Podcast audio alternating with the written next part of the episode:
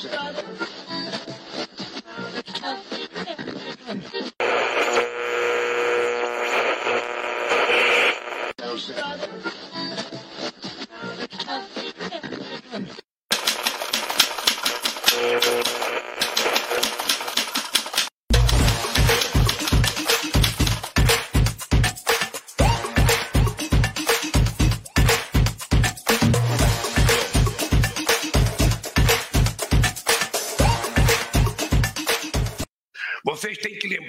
for votada a reforma tributária hoje, é a primeira vez na história da democracia que a gente faz uma reforma agrária num regime democrático. Porque a última que nós tivemos foi no regime militar.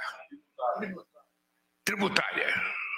Porque a reforma tributária só se faz em regime autoritário. Quando o governo banca e nós estamos fazendo um regime democrático, negociando com todo mundo, e ela vai ser aprovada. Não é o que cada um de vocês deseja, não é o que o Haddad deseja, não é o que eu desejo, mas tudo bem. Mas nós não somos senhores da razão. Nós temos que lidar com a, com a relação de força que está no Congresso Nacional. Os deputados que estão lá, bem ou mal, foram escolhidos pela sociedade brasileira, portanto, merece tanto respeito quanto eu acho que eu e o Alco merecemos. Então, ao invés de chorar o que a gente não tem, nós temos que conversar com o que a gente tem. E isso vai acontecer nesses próximos quatro anos. Cada ministro que está aqui sabe. É preciso parar de reclamar. É preciso parar de lamentar e discutir como fazer e vamos fazer. Eu digo todo dia, a única coisa impossível é Deus pecar. O resto a gente pode tudo. E esse país pode muito.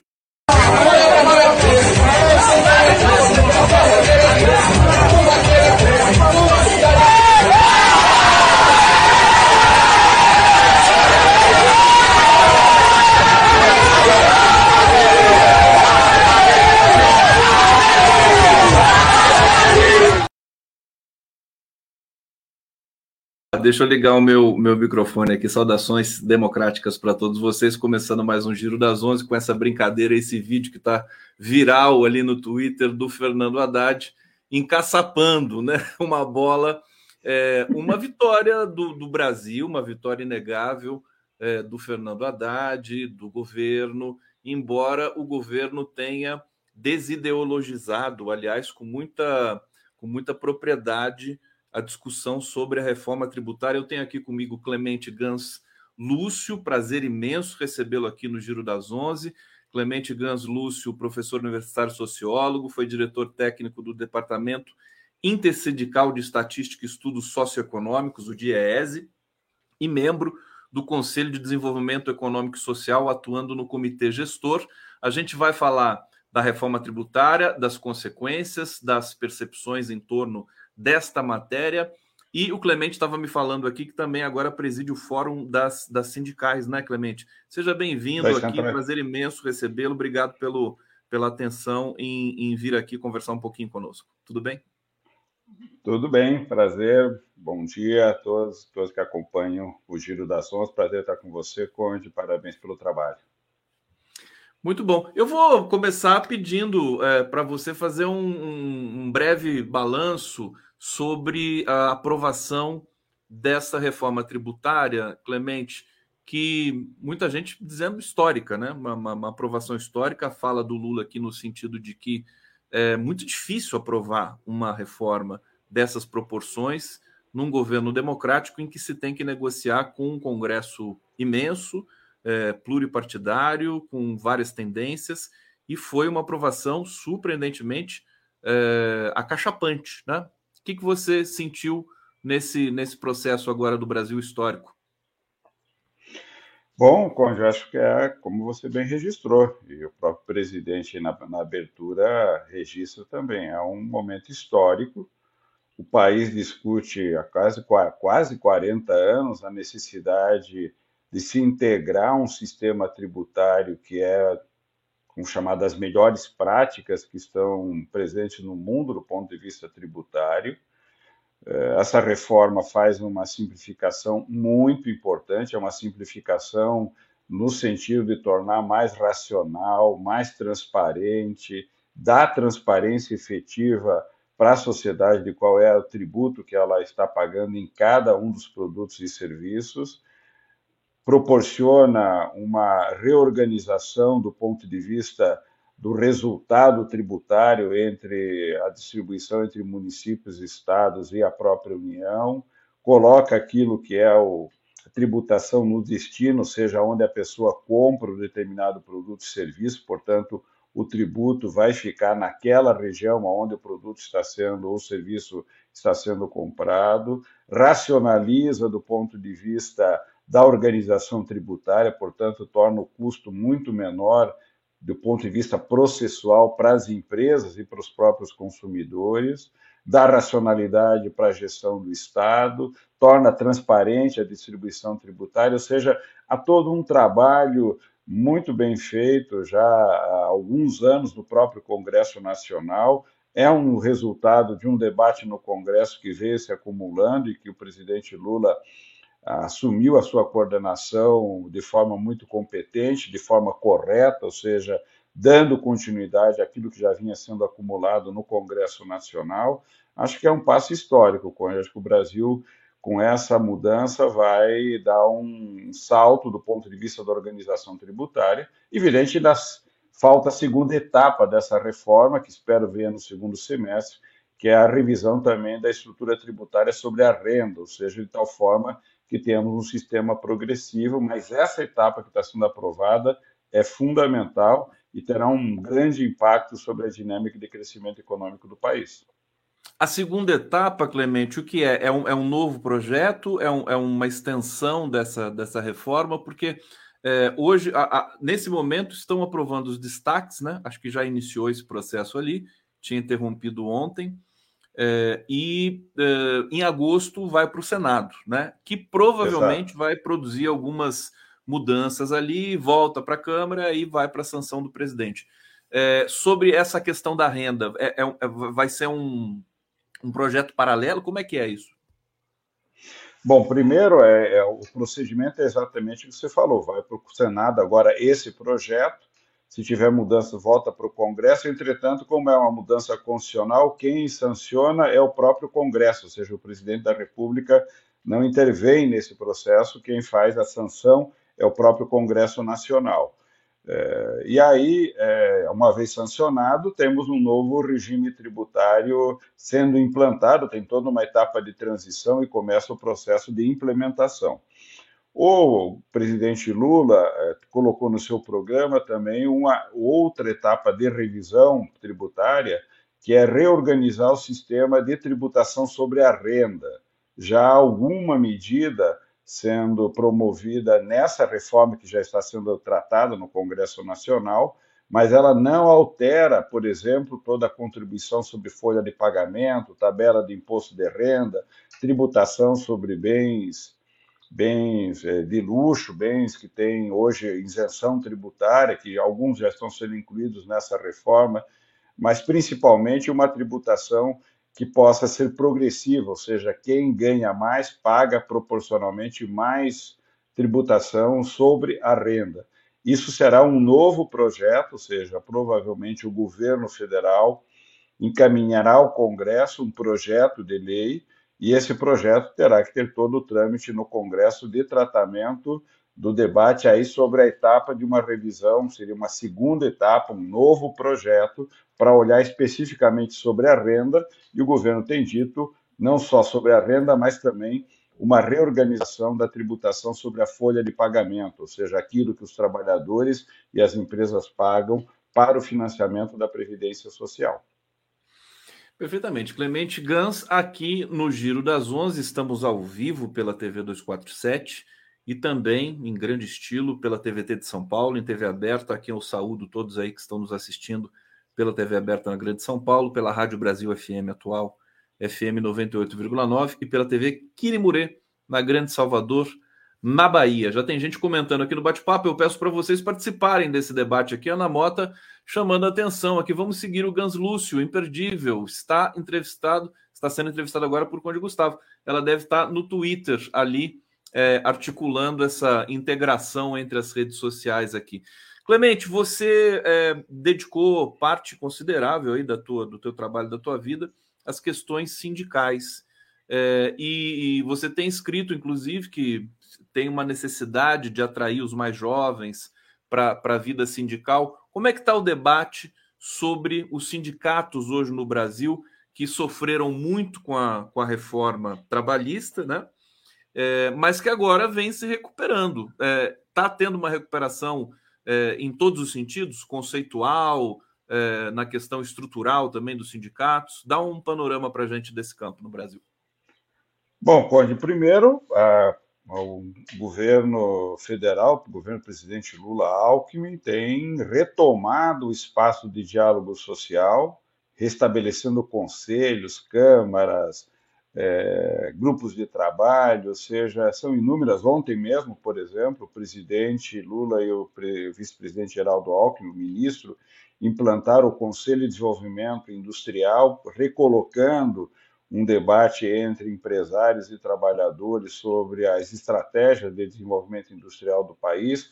Portanto, há toda uma nova performance do ponto de vista da participação e do diálogo social, para a qual o movimento sindical tem é, investido, tratado, participado e, portanto, tem uma nova perspectiva de, de, debate, de formulação de acordos e de construção de estratégias para o desenvolvimento do país. O mesmo também ocorre no âmbito das negociações coletivas.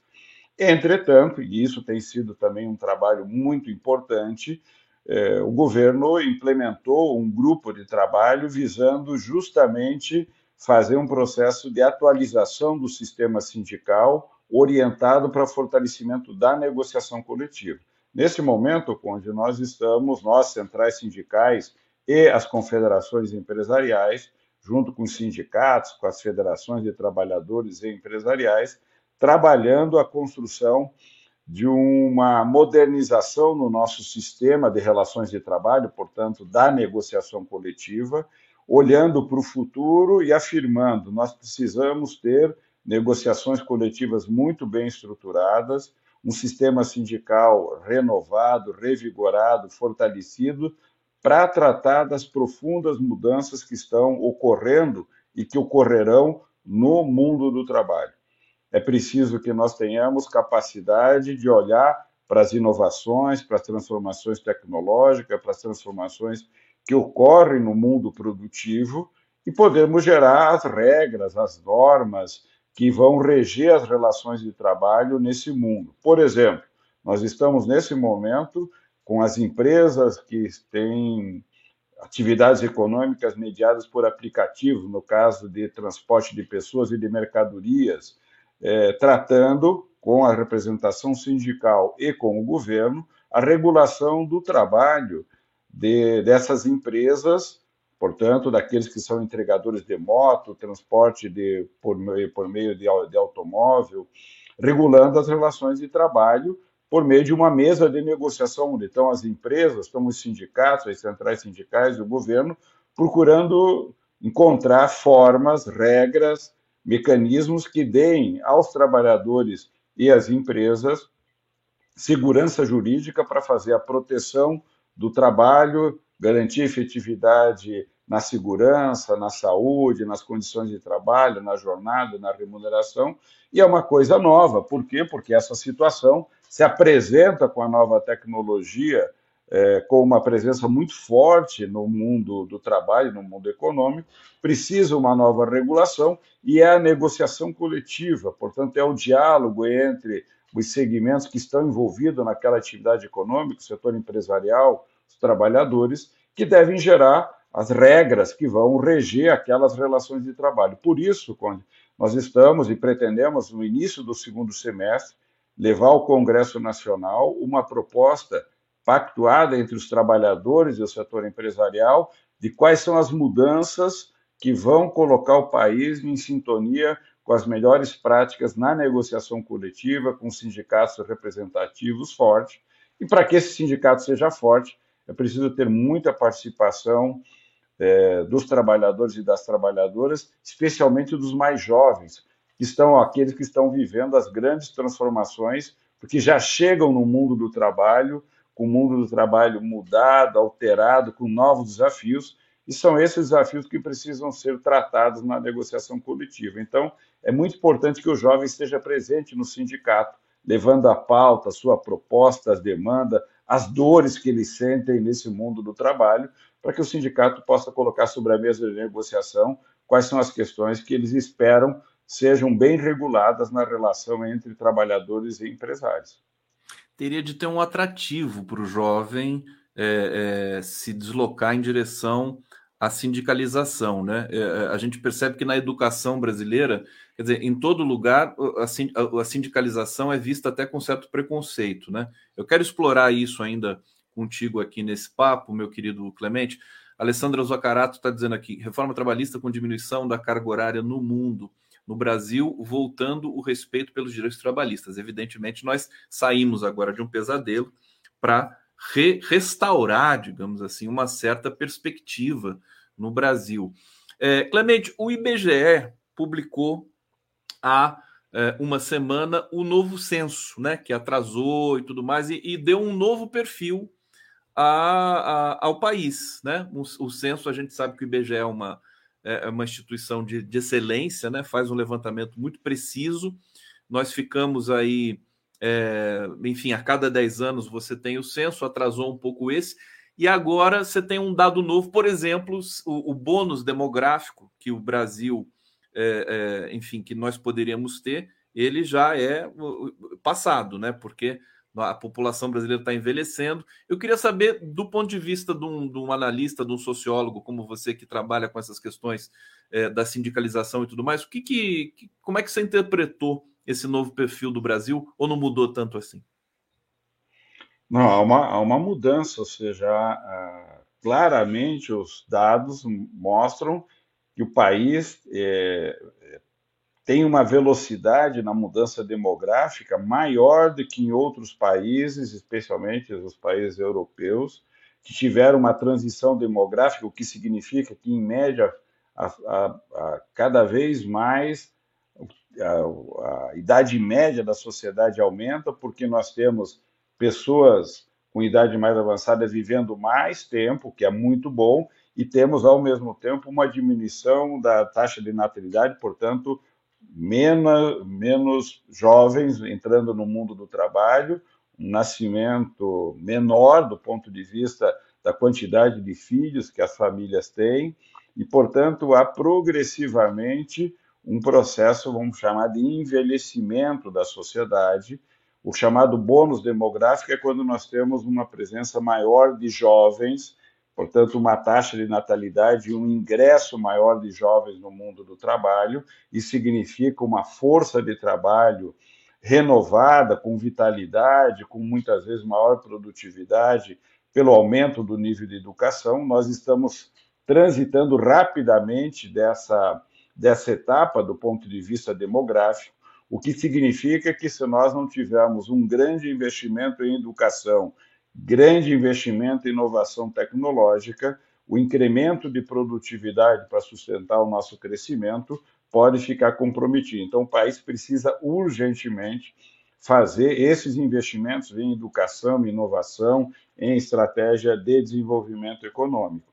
E, de outro lado, isso coloca graves desafios para pensarmos o sistema de proteção social, especialmente de previdência social, desenharmos o sistema de proteção de saúde, melhorarmos os investimentos em educação, porque não tendo tanta demanda por aumentar a oferta de educação, porque tem menos crianças é, e jovens chegando nas escolas, portanto, é possível investir mais na qualidade da educação, melhorar todos os aspectos que dão à qualidade da educação maior incremento. Tudo isso exige mudanças nas políticas públicas, Conde, e tudo isso terá forte impacto sobre o mundo do trabalho. Poderemos ser uma sociedade com uma dinâmica de incremento de produtividade muito mais robusta, e se essa produtividade efetivamente, efetivamente se confirmar, e nós temos todas as condições para isso, isso abre uma janela de oportunidade para uma redução substantiva da jornada de trabalho, ou seja, o país pode caminhar junto com a mudança demográfica também para uma mudança estrutural na jornada aquilo que o mundo começa a discutir, jornada de 30 horas por semana, jornada de quatro dias por semana, três dias de descanso, ou seja, dá para nós termos uma mudança também substantiva na jornada de trabalho, que significa liberar tempo para as trabalhadoras e os trabalhadores para fazer todas as outras dimensões da vida que são fundamentais, da cultura, do cuidado, do convívio, do cuidado, estudar, da, né? do convívio Também. da família, estudar, trabalhar, é, é, é, poder praticar esporte, poder desenvolver atividades culturais, poder desenvolver seus hobbies, ou seja, que as pessoas tenham no trabalho um tempo também para a construção de todas as outras dimensões da vida que são fundamentais. Acho que nós estamos diante dessa oportunidade, por isso que os sindicatos precisam estar fortemente sintonizados com essa realidade e acho que a juventude participará do sindicato se ele for capaz de se conectar com essa agenda, ou seja, as pesquisas mostram que os jovens é, identificam o papel do sindicato e querem, na verdade, que essa conexão entre as suas demandas, a sua visão de mundo, aquilo que eles esperam é, para o seu futuro, faça parte da agenda do sindicato. E não terá outro jeito, Conde, disso estar na agenda do sindicato se o jovem não tiver no sindicato. Não serão eles que terão que levar essa agenda, essas propostas, essas demandas. Eh, e o sindicato vai se renovar se o jovem estiver na frente do sindicato. Por isso, é muito importante uma política de renovação também nos quadros do sindicato, especialmente na participação, nos movimentos, na organização, nas greves, nas lutas, tudo aquilo que o jovem, aliás, sempre participa e sempre quer contribuir. Olha, em termos de movimentos sociais, o Brasil está bem, né? Porque depois desse apagão institucional, depois do golpe, é, a, os movimentos tomaram protagonismo, enfim, para poder tocar a vida, né? Porque o governo é, basicamente é, deixou de cuidar do país, né? Então, é, na pandemia mesmo a gente viu né? Coalizão Negra por Direitos, Prerrogativas, MST, MTST, todos esses essas entidades, vamos dizer assim, a BJD, né, é, cuidaram para doação de alimentos, para conscientização, para doação de máscaras, né, contra a Covid. Eu estava pensando aqui porque o, o, a palavra sindicato, né, eu, você sabe que eu sou linguista, né, o Clemente. Então hum. eu sempre tento enquadrar os fenômenos assim do ponto de vista da comunicação, da linguagem. E acho que a palavra ela, ela tem um, um ela, ela sofre um preconceito muito grande, né? E é curioso, é, e aí eventualmente poder poder se ir a pensar numa numa mudança nesse sentido, quer dizer, como é que a gente nomeia esse esse núcleo, né, de pensante com relação ao trabalho? É curioso porque os Estados Unidos que são considerados é, a meca do, do, liberalismo, da democracia liberal e, e, democrática, que a gente sabe que não é, mas que, enfim, tem essa fama, de qualquer maneira, eles têm muitos sindicatos, né? Tudo lá é sindicalizado. É, o Brasil não copiou, é, ou, ou, ou nós temos também uma tradição forte nesse campo. Acho que é uma curiosidade aí que eu quero deixar para você é, me explicar, porque lá nos Estados Unidos você tem os roteiristas de cinema sindicalizados, fazem greves assim que mexem com a indústria do cinema, que é uma das indústrias mais fortes ali dos Estados Unidos, é, sindicato dos atores e demais todas as classes trabalhadoras. Estou enganado ou não? Sim, o modelo sindical americano e o brasileiro são bastante diferentes. Né? É, lá nos Estados Unidos você tem, digamos, uma predominância do sindicato por quase por por local de trabalho, por unidade produtiva, é, e há também toda um, uma abordagem no qual o setor empresarial atua fortemente contra a existência dos sindicatos. E um sindicato só se estabelece em uma empresa se metade mais um dos trabalhadores aprovarem a criação daquele sindicato e para essa criação, as empresas atuam fortemente contrárias, no geral, à criação do sindicato. Então, é um modelo muito diferente do nosso, no qual a Constituição brasileira delega ao sindicato um poder de criar normas por meio de acordos ou convenções coletivas, e essas normas têm valor legal, portanto, têm efeito normativo como se fosse uma lei, e ela pode ser cobrada, inclusive, na justiça se não for cumprida por uma das partes. Portanto, nós temos um modelo muito diferente.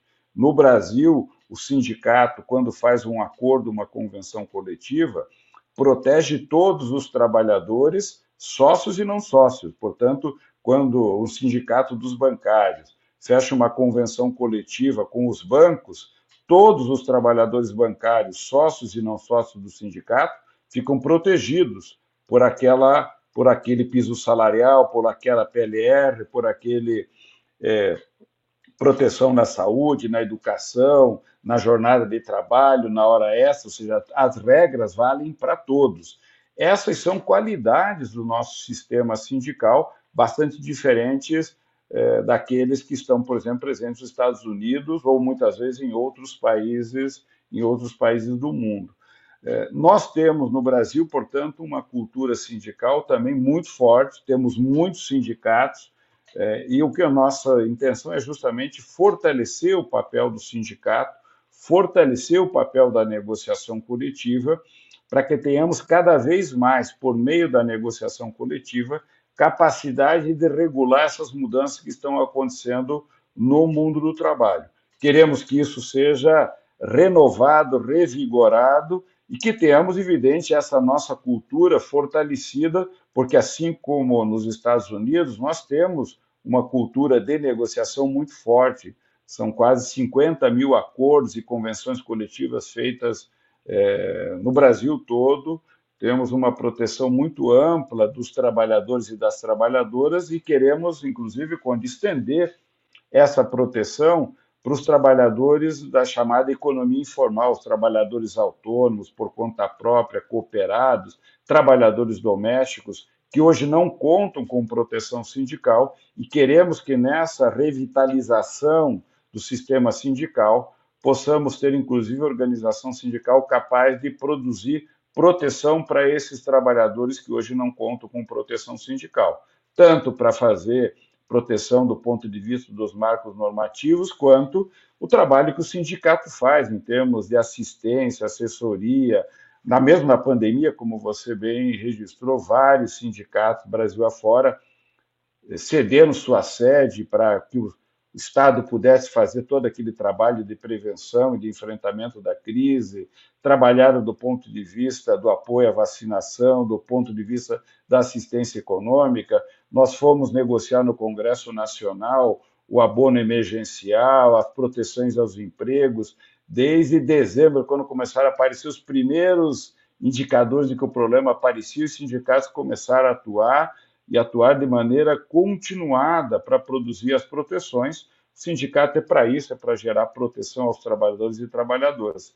Tem desafios enormes eh, e nós temos uma cultura sindical muito, muito importante que precisa ser preservada e renovada. Às vezes há uma ênfase muito grande em, e o governo passado foi foi muito assertivo nisso, né? O presidente dizia que sindicato era uma entidade criminosa e dirigente sindical era tudo bandido. Quer dizer, essa visão de um governo sobre o papel do sindicato, sobre o papel da negociação coletiva, faz muito mal à sociedade. Estudos mostram que sociedades que têm essa visão são sociedades que aumentam o conflito, diminuem a capacidade de diálogo, diminuem a capacidade de solução dos problemas. Acho que nós estamos virando essa página e vamos recolocar o sindicato como um elemento importante, tanto para fazer conquistas, trazer conquista para os trabalhadores do ponto de vista do piso salarial, da condição de trabalho,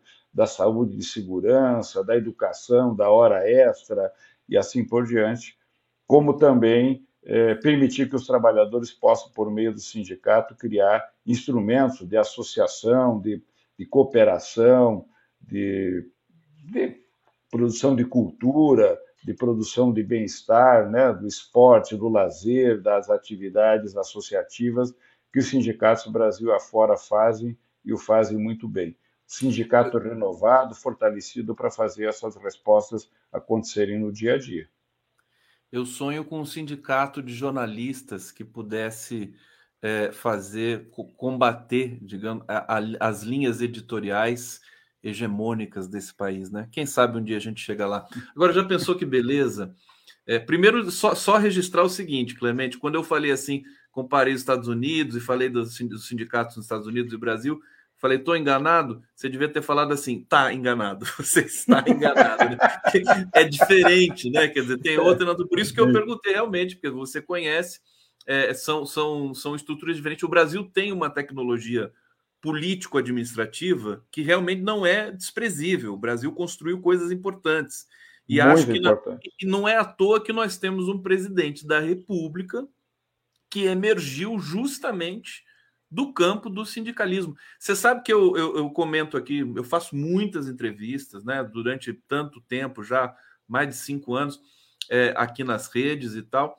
E quando eu recebo gente do sindicato sindicalista, o preparo deles é tão é, flagrantemente é, maior do que a média que eu fico impressionado. Quer dizer, é, é, é, é a, é a vocação para debater, né? a vocação para negociar, a, a, a vocação para fazer interlocução. Então, eu acho que nós temos esse patrimônio aqui, precisamos cuidar disso. É, porque toda geração que cresceu com o presidente Lula, todos eles são. Eu acho que todos poderiam ter tido um caminho parecido com o do Lula. Né? Mas, enfim, esse aqui é um outro debate, já com algumas especulações e tudo mais, mas a gente precisa fazer esse debate em algum momento. Valmir Zanzeri está dizendo aqui: bom dia, muito boa, muito boa aprovação, mas de fato, como será feita a efetivação dessa reforma? Imediata ou será até 2034, como estão falando alguns sites? De fato, vai ser uma, uma transição lenta, como você já destacou aqui, né, Clemente? Só para contemplar aqui o nosso assinante, o Valmir Zanzeri, é, é, é, um processo que fatalmente, quer dizer, vai se estender até 2034. Acho que é exatamente isso, né?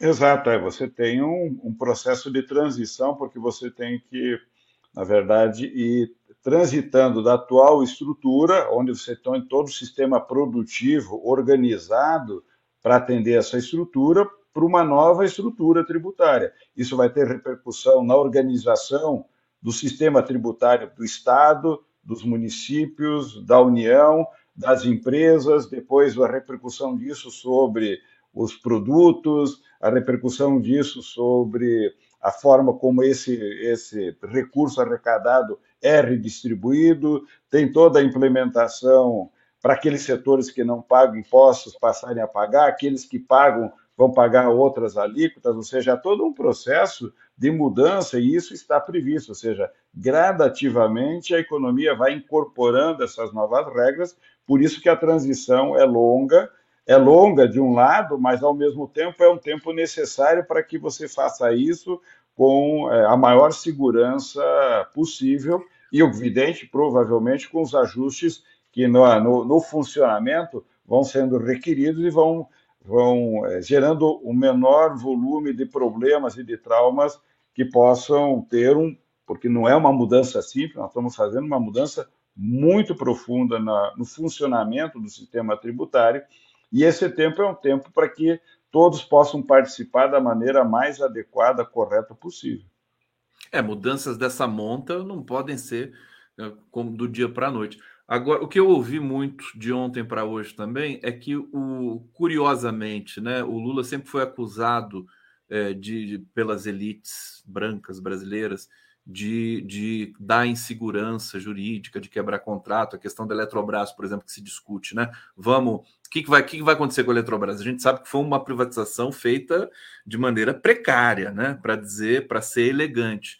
É, e aí vem aquelas críticas dizendo que ah, não pode rever esse contrato, vai causar insegurança, mas justamente a reforma tributária pra, é, é, ela veio para dar segurança, porque o, a estrutura tributária brasileira está um caos, né? É, são, caos, são judicializações é imensas e tudo mais. Olha, o, o, Clemente, o Antônio Marcos Donaton está fazendo uma crítica aqui, eu vou querer que você responda para ele. Sindicato virou um ente burocrático?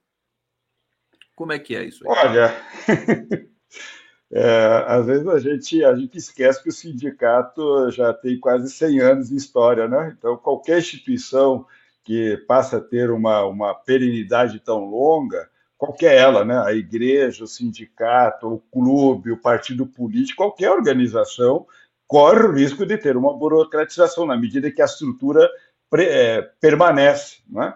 É, e todas as instituições, inclusive os próprios sindicatos, precisam cuidar para não se tornarem é, entes burocráticos, portanto, entes que se descolam da sua base de representação.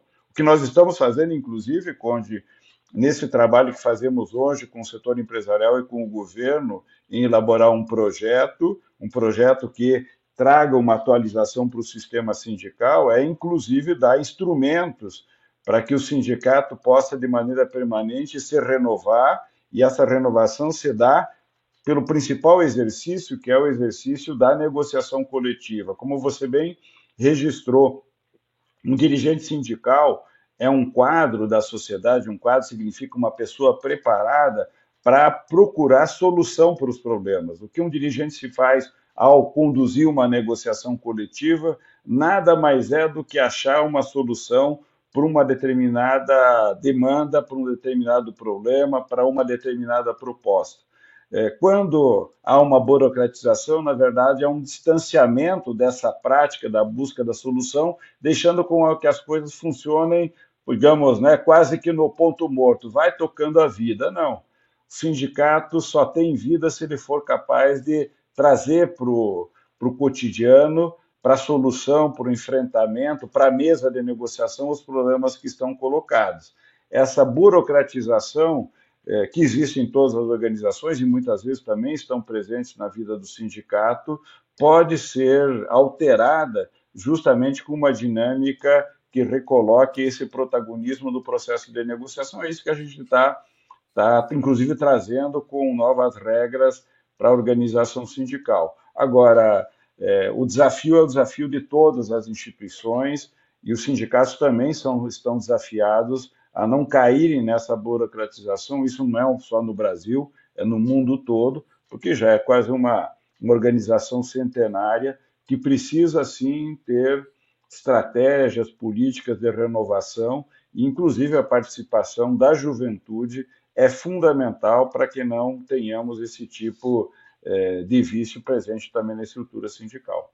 Eu estou pensando aqui na, na, semântica de burocracia, né? Tudo se burocratiza, né? Casamento se burocratiza, time de futebol se burocratiza, né? escola se burocratiza, tudo se, governo se burocratiza, partido político se burocratiza. Agora, só se burocratiza aquilo que um dia foi não burocratizado por, por definição tautológica, né, meu querido Exatamente. Clemente? É interessante isso, né? Porque vira uma, uma espécie de, de clichê né, é, argumentativo, mas, mas é, ele, ele expõe uma realidade da, da nossa experiência social e, e, inclusive, também cognitiva, mas vou começar a fazer um debate filosófico aqui com o Clemente. Vamos fazer um debate filosófico, Clemente. É, e, no, e, no, geral, e, e, no geral só se burocratiza quem já teve sucesso, né? Porque quem não permanece é. não se burocratiza. Agora, é o risco, é o risco de qual, como você disse, em qualquer um, né? No, no, casamento é assim também, né? Se você não tomar atenção, burocratiza e morre. Então, mas por quê? Porque foi, foi bem, né? Se o casamento é muito breve, não, não, não burocratiza. É, a direita é, agora está tá se burocratizando, né? De uma certa maneira. O Tarcísio ontem, aquela briga com o Bolsonaro e tudo mais, né? O Tarcísio. Aliás, que interessante isso. Achei que foi divisor de águas também, né? O, o, o, o Tarcísio foi lá, né? O Tarcísio é racional, né? Ele tem uma racionalidade que o Bolsonaro não tem, né? E, e se expôs, quase foi, quase apanhou lá no, no, no, no, na reunião que eles fizeram, né? E o Bolsonaro sofreu uma derrota fragorosa. Aliás, já é passado já o Bolsonaro, né, Clemente? Já, exato, já ficou para trás. Ainda bem, ainda bem. Ainda bem, né? O é. Clemente, como você é, interpretou, observou esse crescimento exponencial das do trabalho escravo, né? Da, da, da localização do trabalho escravo no Brasil. Evidentemente que você sai de um governo burocrático e, e, e absolutamente indiferente para outro que se preocupa com esse tema e vai aumentar fatalmente as, as é, fiscalizações nesse sentido. Mas, de qualquer maneira, preocupa muito, né? Quando a gente fala que o Brasil é um país escravocrata, não é metáfora e nem só um comentário histórico, quer dizer, é real, né? As pessoas escravizam mesmo no Brasil. É, você tem, é, é uma demonstração de que quando você enfraquece a capacidade do sindicato em fiscalizar e atuar, quando de outro lado você inibe ou quase proíbe o Estado de atuar, que foi o que o governo anterior fez, e você tem uma legislação muito, é, muito pouco orientada para fazer boas práticas do ponto de vista da gestão do trabalho, e em parte a legislação da, da, da terceirização é, autorizou qualquer tipo de terceirização do, do sistema produtivo, é, o que nós estamos observando é a, a evidência de que uma, uma gestão mal conduzida no processo de terceirização, baixa capacidade de fiscalização, quase nenhuma responsabilidade solidária da empresa que terceiriza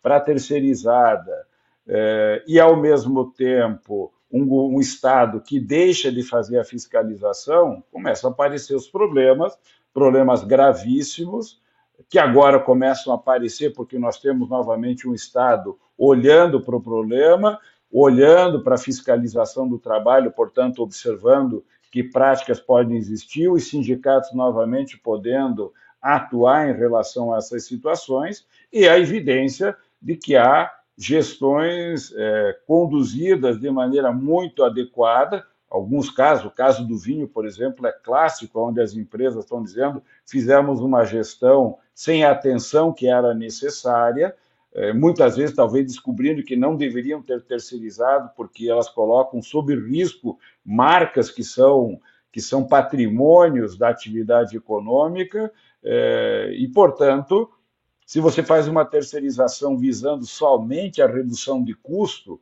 vai dar nesse tipo de prática, prática onde você tem situações análogas ao trabalho escravo, que são inaceitáveis, mas que estão presentes em um país com a dimensão territorial que nós temos, com a diversidade econômica, cultural, política desse país eh, e com, muitas vezes, eh, a permissão, entre aspas, do Estado que não fiscaliza, que estava posto no momento anterior. Quando você muda essa situação, os problemas começam a aparecer nas terras indígenas, no trabalho escravo, na situação é, perversa, muitas vezes, no, no, espaço da escola ou é, no, no, território, em, em função das né, fragilidades das políticas públicas. Ou seja, os problemas começam a aparecer. Novamente, nós voltamos a ter uma presença do Estado intervindo nessa realidade. Veja o que o ministro Marinho foi fazer, inclusive no Rio Grande do Sul, assinar um, protocolo de entendimento com as empresas para buscarmos novamente as boas práticas. Esse acho que é o caminho, o caminho de nós acharmos as soluções, ou seja, as pessoas se colocam diante do problema, dizem, não, isso não é aceitável, queremos resolver, e nós temos que olhar para frente e vamos resolver, vamos superar, vamos procurar construir novas práticas e que isso seja superado. E onde que aquilo que está sendo observado é fruto de uma decisão é, para promover esse tipo de situação inaceitável, coibir, enfrentar, multar, é, atuar do ponto de vista assertivo para que isso, isso não aconteça. Temos situações como essa, temos situações de, agre, de, de, agrega, de agressão ou de conduta é, racista que observa-se em grandes empresas, ou seja, a gente não vai enfrentar esses problemas e superá-los quando se nós não tivermos no cotidiano uma atuação incisiva. E, nesse caso, especificamente, os sindicatos têm um papel muito importante em olhar no dia a dia o que está acontecendo, chamar as empresas, mostrar as empresas que não atuam para resolver o problema, chamar o Estado para intervir, intervir no sentido de, de obrigar as empresas a dizer isso é inaceitável, isso não é admissível e nós temos que superar, preferencialmente com práticas orientativas, educativas, de boas práticas, e aonde isso não for efetivado, que se tenha atuação do Estado do ponto de vista coercitivo, dizendo isso não é aceitável e nós não permitiremos que isso ocorra no país. Clemente Gans Lúcio, prazer imenso recebê-lo aqui no Giro das Onze. Nós precisamos fazer mais encontros é, e, e, trazer é, um, essa, essa ideia do, da sindicalização, da ressindicalização, da neossindicalização, alguma coisa que a gente possa chamar assim, atrair a juventude é, e, e, e, aprimorar esses processos todos. Então, você já está convidado aqui para voltar, para a gente fazer debates mais intensos, inclusive convidar mais gente também desse, desse setor é, para a gente fazer essa interlocução tão, tão, tão boa. E agora é a hora, né? O Brasil, eu tenho pensado o seguinte: o Brasil vai se é, restaurar com bases mais sólidas agora, depois de toda essa catástrofe, né? É o que, tá, é o que a gente está vendo, né? Tá, tá interessante Exatamente. de ver, querido Clemente. Exatamente. Prazer estar com você, com todos aqueles que acompanham o teu programa. Parabéns pelo trabalho e fico à disposição. sempre que, que for oportuno, estarei aqui com você fazendo o debate. Muito obrigado pela oportunidade também. Obrigado, Forte Clemente Ganslúcio. Vamos para a transição aqui com homenagem ao Zé Celso Martinez Corrêa. Vamos lá.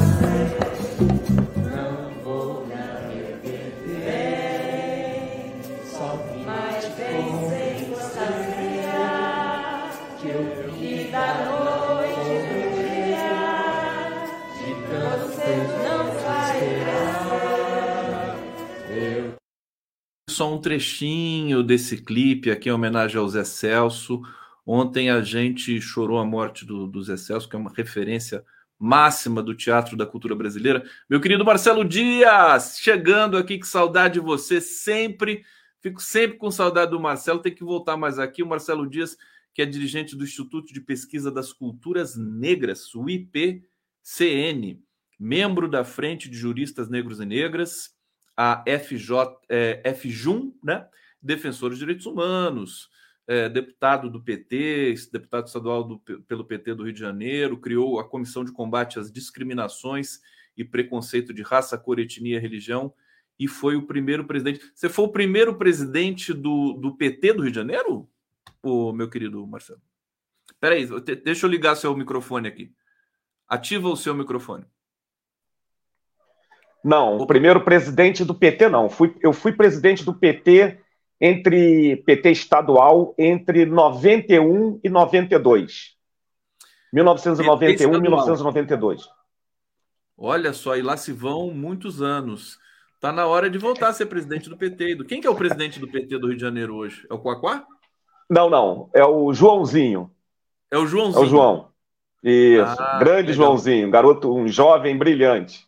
É, Maravilha. E é, o PT no Rio de Janeiro é, é uma questão que a gente precisa, é, é, é, né, Marcelo, sempre, sempre dar atenção, porque é, sempre tem essa, essa dúvida, né? Ah, vai compor, o PDT era muito forte no Rio de Janeiro e tudo mais, o PT ficou sempre assim, quase que por se realizar no Rio, né? Será que a gente ainda consegue? Será que o, Partido dos Trabalhadores ainda consegue crescer no Rio de Janeiro na dimensão que ele tem no Brasil, por exemplo? O PT do Rio é, é, muito maltratado, digamos assim, pela direção nacional do nosso partido, Conde. Nós estamos no Rio de Janeiro, que é o berço do bolsonarismo. Nós sabemos disso. Esse, esse elemento fez toda a sua carreira política, 28 anos como parlamentar, é, se elegendo pelo Rio. Ele foi vereador aqui pelo Rio de Janeiro. Ele tem um filho vereador. Então, essa, é, esse representante maior da extrema-direita, do fascismo, é muito forte aqui no nosso estado. Então, tem um filho senador da República pelo Rio de Janeiro. Então, o Pazuello, o ministro da morte da, na pandemia, se elegeu deputado federal pelo Rio de Janeiro. Então, nós precisamos, a direção nacional precisa olhar com carinho o Rio de Janeiro. O Rio de Janeiro, para tu ter uma ideia, Conde, só tem uma prefeitura em 92 prefeituras. Nós só temos Maricá, que é um exemplo para o Brasil inteiro, com a sua moeda única, mumbuca, com, com vermelhinho, que é o ônibus que transporta a população gratuitamente, com a ajuda que a prefeitura dá para o pessoal que passou para a universidade, construiu lá o hospital Che Guevara, um hospital de qualidade, primeira linha. Então, mas é a única prefeitura. que nós temos. Então, nós precisamos voltar a crescer. No última, na última eleição, nós tivemos uma, uma vitória, nós elegemos vários parlamentares para a Assembleia Legislativa, elegemos quatro ou cinco deputados federais, reelegemos Benedita da Silva, o ícone da mulher negra do nosso país, ex-senadora, ex-governadora, elegemos Lindenberg Faria, que foi prefeito de Nova Iguaçu, fez um excelente trabalho, o Raimon, que era vereador. Enfim, nessa eleição passada, a gente teve uma, uma performance no legislativo muito boa. Nós, infelizmente, não conseguimos levar o freixo para o segundo turno. A, a extrema-direita, a direita aqui, ganhou no primeiro turno com o apoio do Bolsonaro. Então, o nosso partido precisa olhar com muito carinho é, o Estado do Rio de Janeiro, um Estado onde nós temos um governo que é um governo opressor das comunidades faveladas, das comunidades é, historicamente excluídas. Enfim, nós temos que, que fazer um trabalho muito sério de reerguer o Partido dos Trabalhadores no estado do Rio de Janeiro, que é um estado muito importante para a nossa federação, para o nosso país.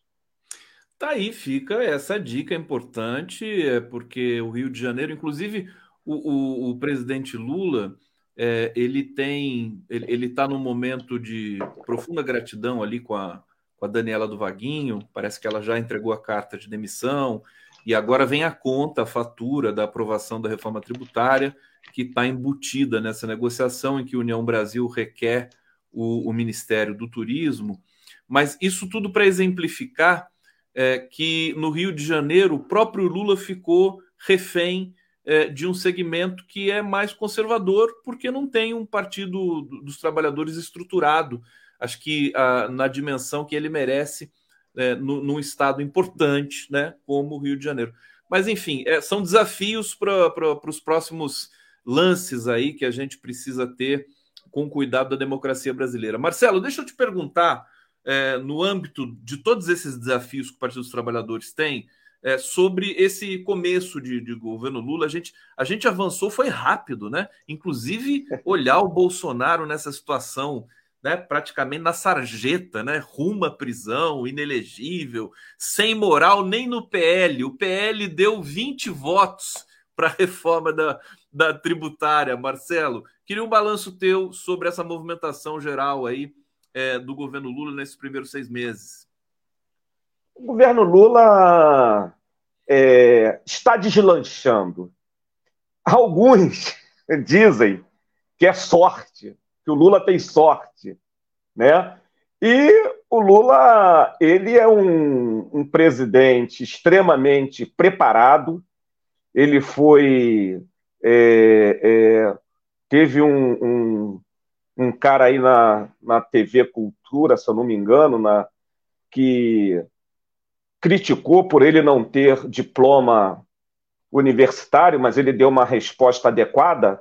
Aqueles que têm diploma universitário, aqueles que falam são poliglotas, eles levaram o país à ruína e principalmente a população é, brasileira à miséria e à fome.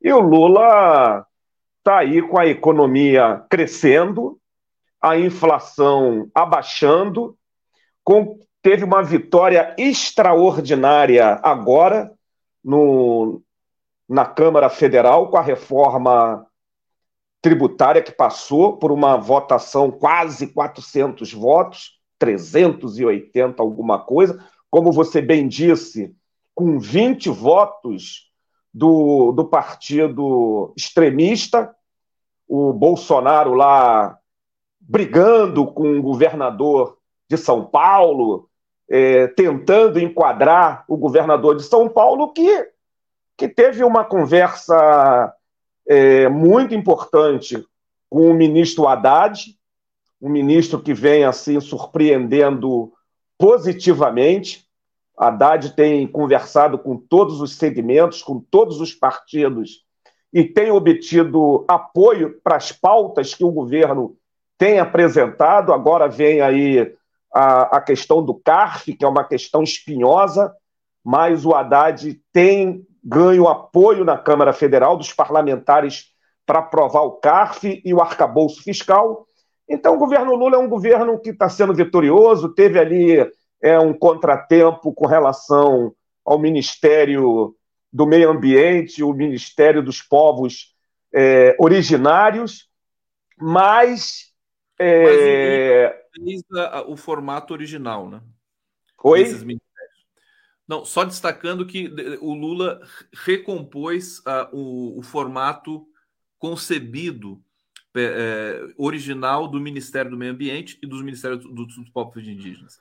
Sim, sim, teve um contratempo, mas não foi uma derrota. O não. Lula vem, inclusive, como você bem disse, recompondo, fortalecendo as ministras, duas ministras mulheres que tinham sido enfraquecidas pelo sistema patriarcal, é, o macho alfa da Câmara Federal, e na, na não sei se foi ontem que ele esteve na Conferência Nacional da Saúde e ele falou em alto e bom som. Nízia, uma ministra extremamente competente, que fez um trabalho extraordinário na Fiocruz, fica. Fica porque é um cargo meu, do presidente. Lula deixou isso bem claro, não aceita a negociata que o Centrão está tentando fazer com aquele ministério que tem o maior orçamento entre todos. E é um orçamento que, que trata da vida, um orçamento que precisa fortalecer o sistema único de saúde, o nosso SUS, que a gente tanto luta por ele, e a gente saímos de uma tragédia de quatro anos, onde a gente enfrentou mais de 700 mil mortos pela pandemia, pela maldita pandemia, e não tivemos ministros, não tivemos governo que olhasse com carinho para a população. A gente viu aí o, a postura do, do Pazuello, principalmente lá no estado do norte, onde as pessoas morriam por falta de. Como é que é o nome, Conde? Me ajuda aí. Do... Oxigênio, né? Morria por. Teve uma crise. Oxigênio, oxigênio, a Venezuela, a, a tão é, mal falada Venezuela mandou é, milhares e milhares de cilindros de oxigênio para salvar a nossa população lá da Amazônia, dos, dos estados do norte. E esse, esse, esse comparar o Pazuello, o ministro da Morte, com, com a Nízia é, é algo assim fora é, do sério, né? Então, uma mulher extremamente competente que vai reorganizar o sistema de saúde, vai fortalecer o SUS e o Lula não abre mão da ministra Nízia. Então, é um governo que está deslanchando, é um governo onde reformulou o Bolsa Família. É, essa reforma tributária ela trouxe alguns elementos extremamente importantes para os setores mais carentes, a desoneração da cesta básica, isso é extraordinário, o chamado cashback, que vai ser né, devolver dinheiros de imposto para os setores mais humildes é, da população. Então, o governo Lula realmente tem, em todos os ministérios, olha, olha o que o Ministério da Cultura está fazendo nesse Brasil afora, fortalecendo o, o, o, o setor da cultura que tanto recurso traz para o nosso país. Né? Então, realmente, o governo Lula ele, ele está crescendo, até setores evangélicos começam a se deslocar, começa a se aproximar, começa a buscar uma aproximação com o nosso presidente, o plano Safra, o plano safra, o maior plano safra do Brasil. Como é que o agronegócio vai continuar tendo uma política de enfrentamento com um presidente que apresenta bilhões e bilhões por plano safra e 70, cerca de 75 bilhões para a agricultura familiar. Então, é um governo que, que está deslanchando, está no caminho certo, e nós temos certeza que o presidente Lula é, vai reerguer o Brasil não só no, no Mercosul, onde ele, essa semana, na terça-feira, assumiu a presidência do Mercosul, e aí o Mercosul, com o presidente Lula, tem todas as oportunidades para fechar o acordo com a União Europeia, né, dentro daquilo que, o, que o, o presidente Lula tem colocado. Nós queremos o acordo com a União Europeia, mas não queremos essa espada de dama que, a União Europeia está querendo colocar na cabeça do Mercosul. O presidente Lula tem, tem falado com toda propriedade. Parceiros não pode colocar uma faca no pescoço de parceiro. Nós temos que fazer um acordo que interesse aos quatro países do Mercosul, que interesse à União Europeia, numa parceria daqueles que querem realmente um mundo mais desenvolvido, uma América Latina mais desenvolvida. Então, Lula está fazendo, tentando finalizar. Lula tenta trazer a Bolívia, negocia com a Venezuela, porque nós precisamos fortalecer a América Latina. Tá aí o Marcelo Dias sabendo tudo que está acontecendo nesse governo aqui. Marcelo Dias, você tinha que ter um canal teu no YouTube, viu? Depois vamos conversar para você fazer essa, essa, essa, essa ação que você faz tão bem já há tanto tempo também nas redes. O Luiz Carlos Nunuca Silva está aqui, bela entrevista, parabéns ao entrevistado Marcelo Dias, grande liderança dos negros em movimento. É, eu estava aqui, eu esqueci de falar para o Clemente, você estava no bastidor aqui acompanhando, é, como seria bom né, se a gente tivesse aí essa redução da carga horária né, para o trabalhador, 30 horas, é, quatro dias da semana. Se não tivéssemos tido o golpe, se nós não tivéssemos uma, um, uma imprensa oficiosa né, tão, tão defensora do mercado financeiro, da exclusão e de tantas outras coisas, inclusive o racismo, né, é, a gente estaria já caminhando para um momento muito melhor, tanto econômico quanto social brasileiro. Você já pensou nisso, Marcelo Dias? Você já parou para pensar se o Brasil não tivesse sofrido o golpe é, em 2016, onde é que nós estaríamos hoje? O, o, o, golpe de 16 ele interrompeu um processo de crescimento.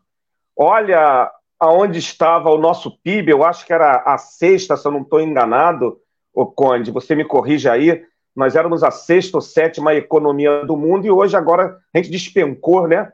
Estamos lá, não sei qual é a posição hoje, mas nós estamos abaixo da décima posição. É, tá então, em, hoje está em décimo segundo e quando sofreu o golpe estava em sexto. Era a sexta economia do mundo. Sexta economia do mundo, quando eles golpearam a hoje presidenta, não gostam que a gente fala assim, mas é a nossa presidenta do BRICS, que vai ajudar, como o presidente Lula tem colocado, vai ajudar a resolver a profunda crise que vive a Argentina. Crise essa imposta pelo Fundo Monetário Internacional.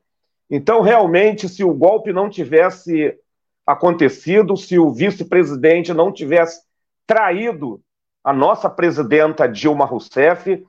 O Brasil hoje, e a prova é o crescimento da Bolsa de Valores, o fortalecimento do real, a redução, a queda da inflação, o crescimento do PIB, nós estaríamos aí caminhando para a quinta, quarta economia do mundo. Mas nós temos certeza que com as reservas cambiais que nós temos, com as reservas que nós temos, é, mais de 350 bilhões de reservas. E com o presidente Lula trazendo bilhões e bilhões a cada viagem internacional que ele faz. Trazendo, olha o que a, a, a, a empresa chinesa está fazendo nesse exato momento na Bahia. Na Bahia. E tem outras empresas chinesas querendo vir para o Brasil. Então, o presidente Lula está trazendo bilhões, está trazendo parcerias fundamentais para o crescimento do nosso país. Olha, poucas vezes eu vi é, alguém tão leal como você, Marcelo Dias, leal a, a princípios do próprio Partido dos Trabalhadores, é, com, porque a gente sabe que existem problemas, mas quando você parte para essa defesa é, é, do presidente Lula de maneira consistente, é, também apaixonada, mas de maneira é, que, que, transmite a lealdade que você tem por essa causa, porque a gente sabe que tem problemas, né?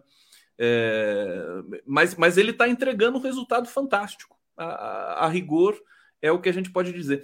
Deixa eu, eu. Eu não pude não pensar em você, e já falei isso aqui publicamente, quando eu vi o voto do ministro é, Benedito Gonçalves no TSE, ministro negro, é, que, é, inclusive, acho que ele é do Rio de Janeiro também, porque ele me lembrou a tua, o tom da sua fala.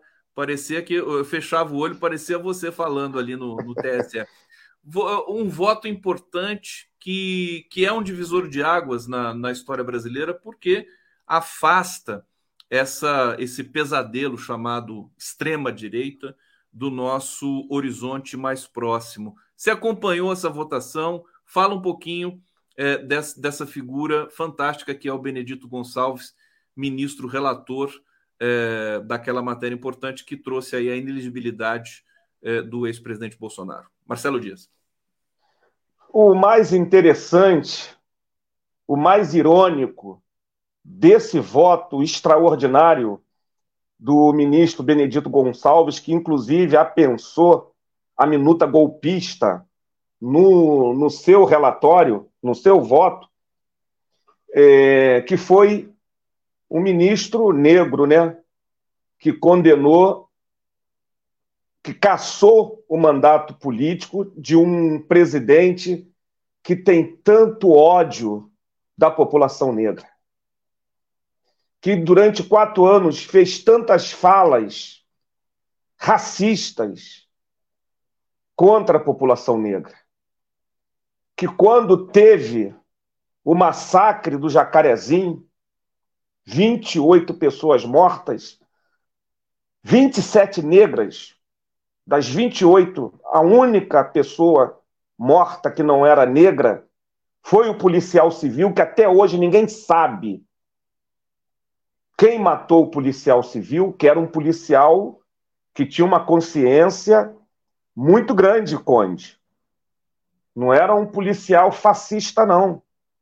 Desses que entram numa favela atirando, apontando o fuzil e atirando na cabecinha, como um governador aqui do Rio de Janeiro pregou recentemente. Então, o presidente deu uma declaração e a sua família, antes da perícia, antes da polícia técnica ter feito um levantamento sobre a vida pregressa daqueles 27 mortos, eles bradaram 27 CPFs cancelados. Tudo marginal.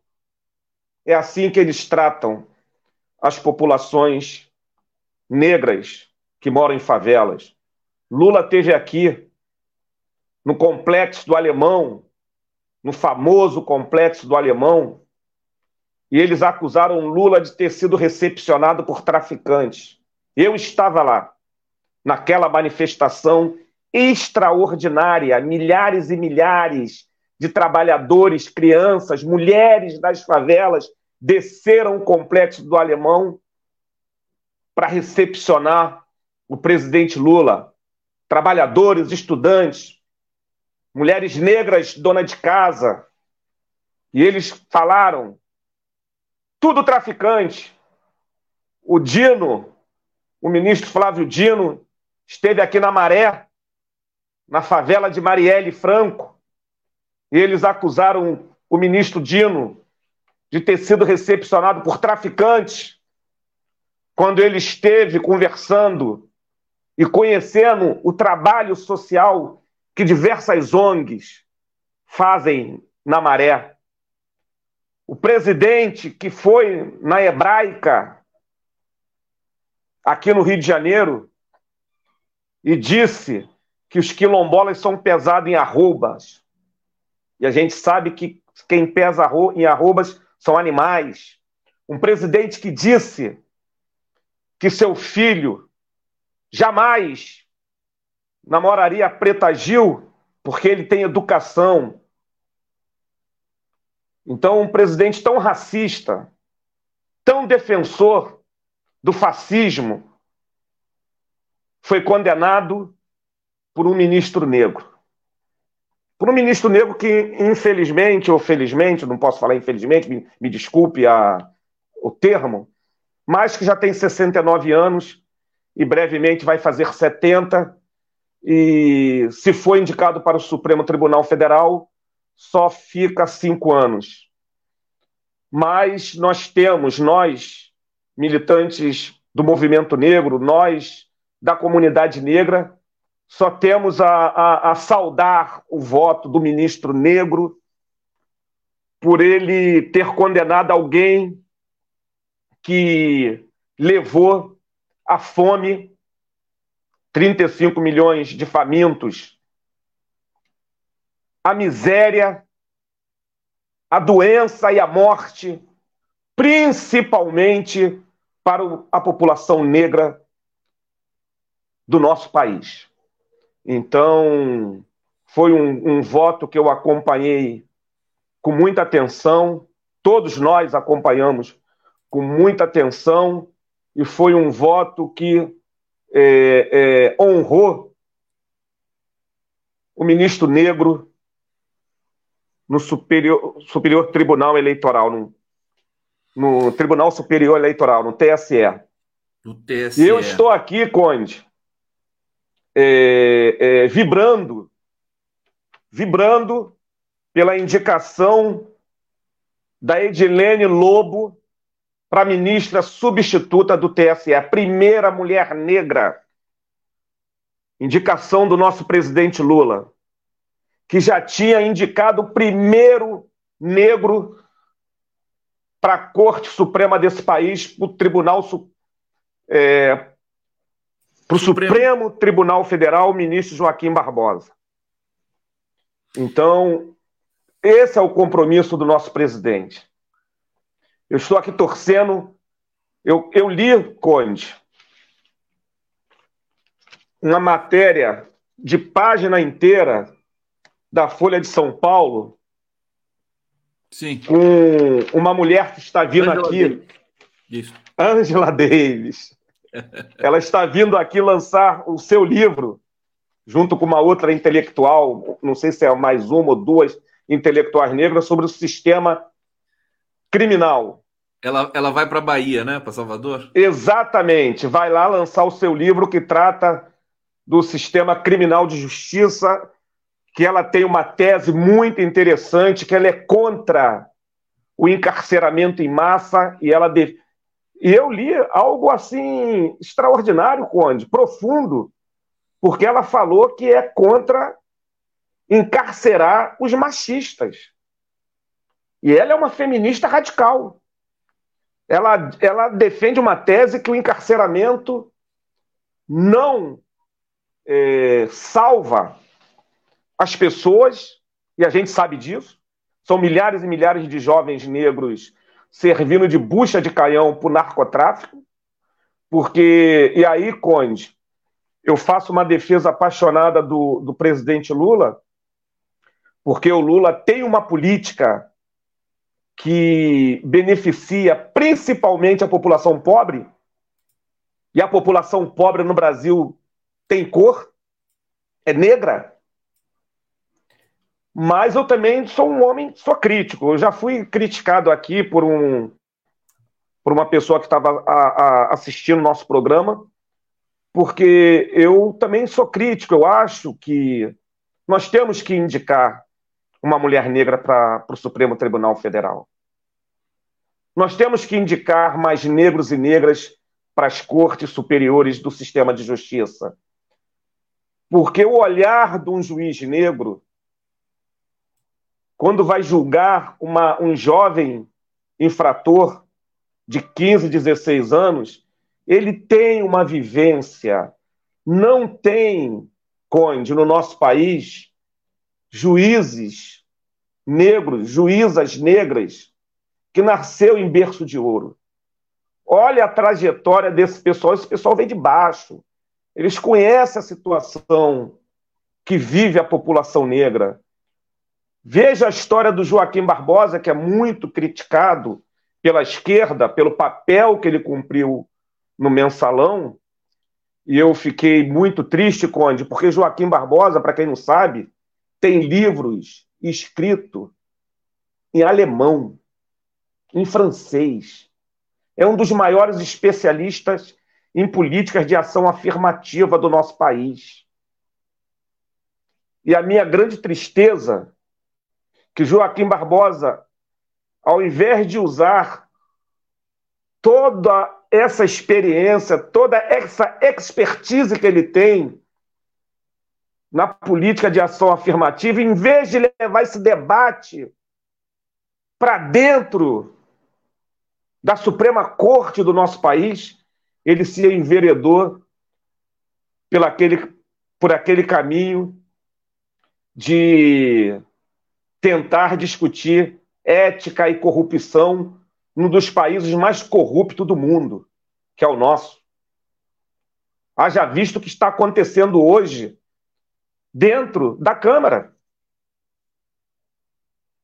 O Supremo Tribunal Federal acabou com as emendas secretas, os cerca de 20 bilhões de emendas secretas que tinham, a metade cerca de 9 bilhões ficariam a cargo do governo federal para ser distribuído para os ministérios. E olha o que a chantagem que o, o Centrão está fazendo, avançando como hienas em cima desses 9 bilhões, tentando enquadrar o governo Lula. Então, a corrupção está estabelecida nesse país. E o Joaquim Barbosa é, enveredou por esse caminho, e a gente sabe o que aconteceu com os dirigentes do PT, com os nossos camaradas de armas de luta.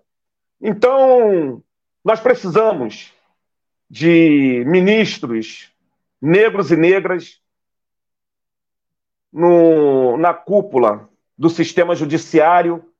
Nós precisamos, Conde, uma outra coisa que me, me dá dor no coração é a lei das drogas, que foi aprovada no nosso governo. Nós temos que derrubar essa lei, companheiro Conde.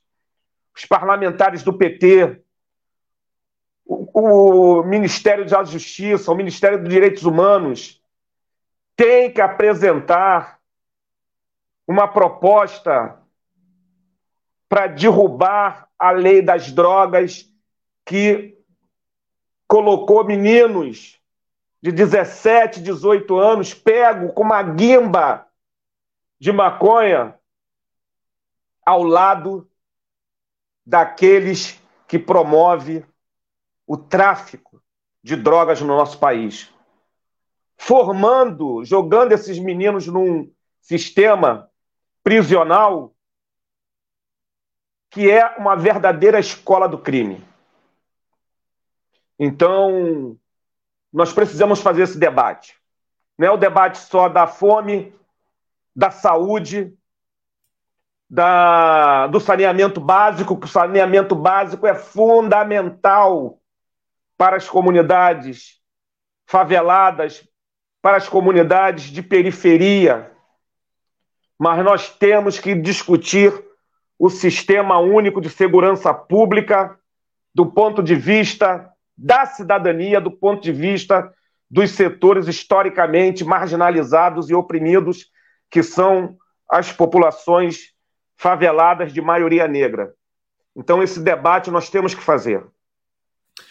Olha, fantástico o depoimento aqui do, do Marcelo Dias. Eu estou lembrando aqui do, do Silvio Almeida, quer dizer, é, que está representando muito bem né, é, no Ministério dos Direitos Humanos é, Aniele Franco também, vamos lembrar aqui, a ministra de, de Igualdade Racial. Está é, aqui do Rio de Janeiro, irmã de Marielle, Janeiro, nossa amiga. é, amiga do, do, do, Marcelo Dias. E, e, e, destacar, Marcelo, a gente está encerrando a, a, nossa participação, a sua participação aqui no Giro. Olha só, Rosângela Costa, que memória tem o Marcelo resumindo todo o governo e nossas vitórias em minutos. Parabéns. Giovana Meira, grande Marcelo.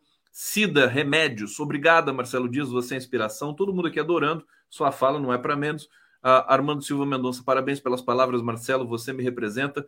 Você me representa também, Marcelo Dias. Você sabe o quanto eu admiro teu trabalho. É, e eu vou ter que te chamar mais aqui. Depois vamos conversar, viu? eu quero, quero que você esteja aqui sempre conosco para trazer essa visão importante, para falar de conjuntura, para falar é, das, dos desafios que a gente tem no combate ao racismo. E eu só posso agradecer né? e, e passar a palavra para você se despedir do nosso público aí. Marcelo Dias. Eu, eu agradeço todas as palavras de carinho que o nosso pessoal que está assistindo é, dedicou a mim.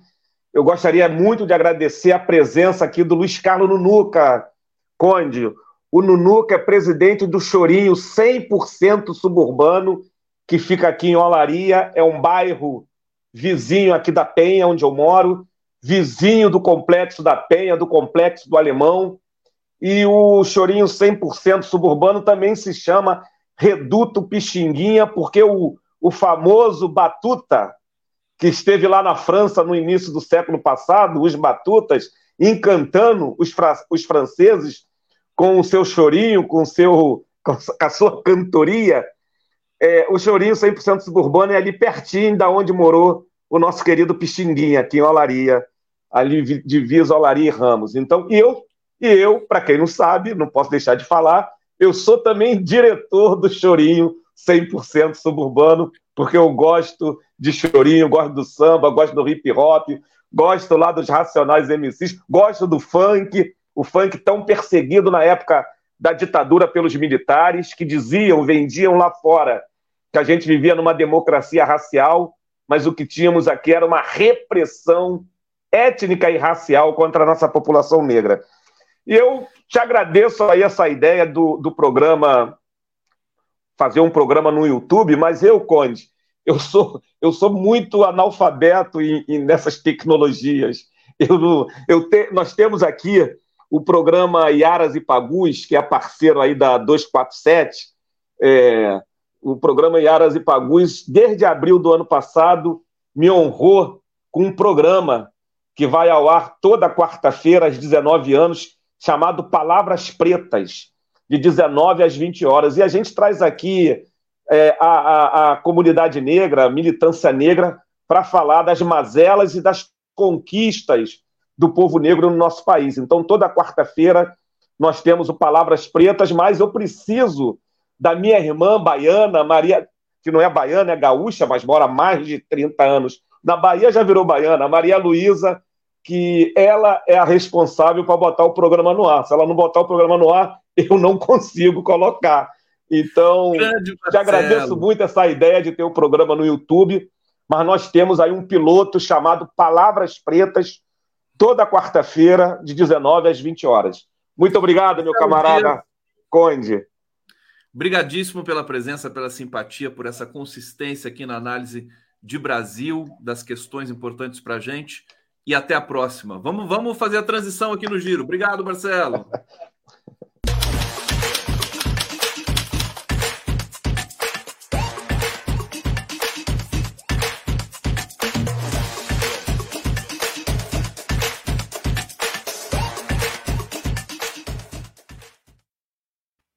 Recebendo agora Carlos Zaratini aqui. Obrigado pela presença, deputado. Prazer imenso recebê-lo aqui no nosso Giro das Onze.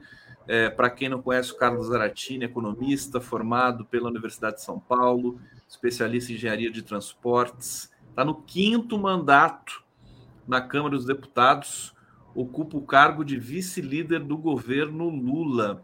Tá correto aqui, Zaratini? Você tem a sua biografia. Quando, quando o entrevistado tem uma biografia que a gente sabe que é extensa, a gente sempre pergunta assim: tá correto? Tem mais alguma coisa? Saiu alguma coisa? Tudo bom, querido? Tudo bom. Boa tarde, Conde. Boa tarde a todos que estão nos ouvindo. Sempre um prazer aqui a gente participar do programa com vocês.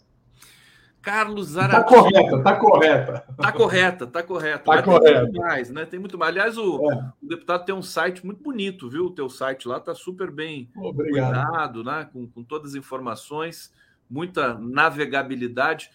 É, deputado, conta para gente como é que foi essa, essa votação da, da reforma tributária é, e o clima que se instalou aí realmente é um divisor de águas para o Brasil, né? Queria um balanço teu um, um preâmbulo sobre esse processo é, que, que foi histórico, né? Enfim, todas as mídias aí deixando é, que, que foi um momento realmente muito histórico para o Brasil. Carlos Aratini. Pois é, Conde, a gente é, aqui no Brasil tem um sistema tributário que foi elaborado lá na década de 60 pelos militares, né? E é um sistema que, ao longo do tempo, foi sendo remendado, foi sendo mudado um pouquinho aqui, um pouquinho ali, até se transformar numa coisa absolutamente é, é, disfuncional, né, que leva ao encarecimento dos produtos, ao encarecimento é, da vida do brasileiro, a uma, a uma necessidade de atualização é, permanente de todos os departamentos jurídicos e contábeis das empresas. Então, é, uma, é um sistema tributário na, na, muito disfuncional e muito injusto também, porque é um sistema onde o mais pobre paga mais percentualmente do que o mais rico. Né? Aliás, no Brasil, o mais rico, o milionário, o bilionário, praticamente não paga imposto, porque não paga imposto de renda. Né? Enquanto a classe média paga imposto de renda, os mais pobres não pagam, mas pagam muito de imposto nos produtos consumidos. Então, essa primeira reforma, eu digo primeira porque nós vamos tratar de uma segunda, ela está alterando a estrutura dos impostos sobre consumo. Então, é o ICMS, que é o imposto estadual, o ISS municipal, o PIS, o COFINS e o IPI, que são federais. Eles vão, essa reforma simplifica unifica esses impostos em apenas um único imposto, que é o IVA, que é o imposto do valor agregado. Então, é uma, é uma atualização bastante importante depois de praticamente 60 anos que a gente vinha com essa estrutura tributária. Então, é uma vitória muito grande. E o que é importante também é, é esse projeto ele vem sendo trabalhado aqui no Congresso há muito tempo, né? praticamente logo depois da Constituinte de 88, já se começou a discutir fazer a reforma tributária. E nunca deu certo. E agora deu certo, exatamente porque o governo também não se opôs a ela, como fez o governo Bolsonaro. O Bolsonaro não queria fazer essa reforma. Né? E agora os, os bolsonaristas, eles politizaram, porque eles falam, não, essa é a reforma do Lula. Bom, eu acho que é uma reforma mais ampla do que o governo Lula, é, mas se eles estão ideologizando e politizando, não tem problema nenhum. O Lula defende, o Lula apoiou essa reforma e ela deu certo.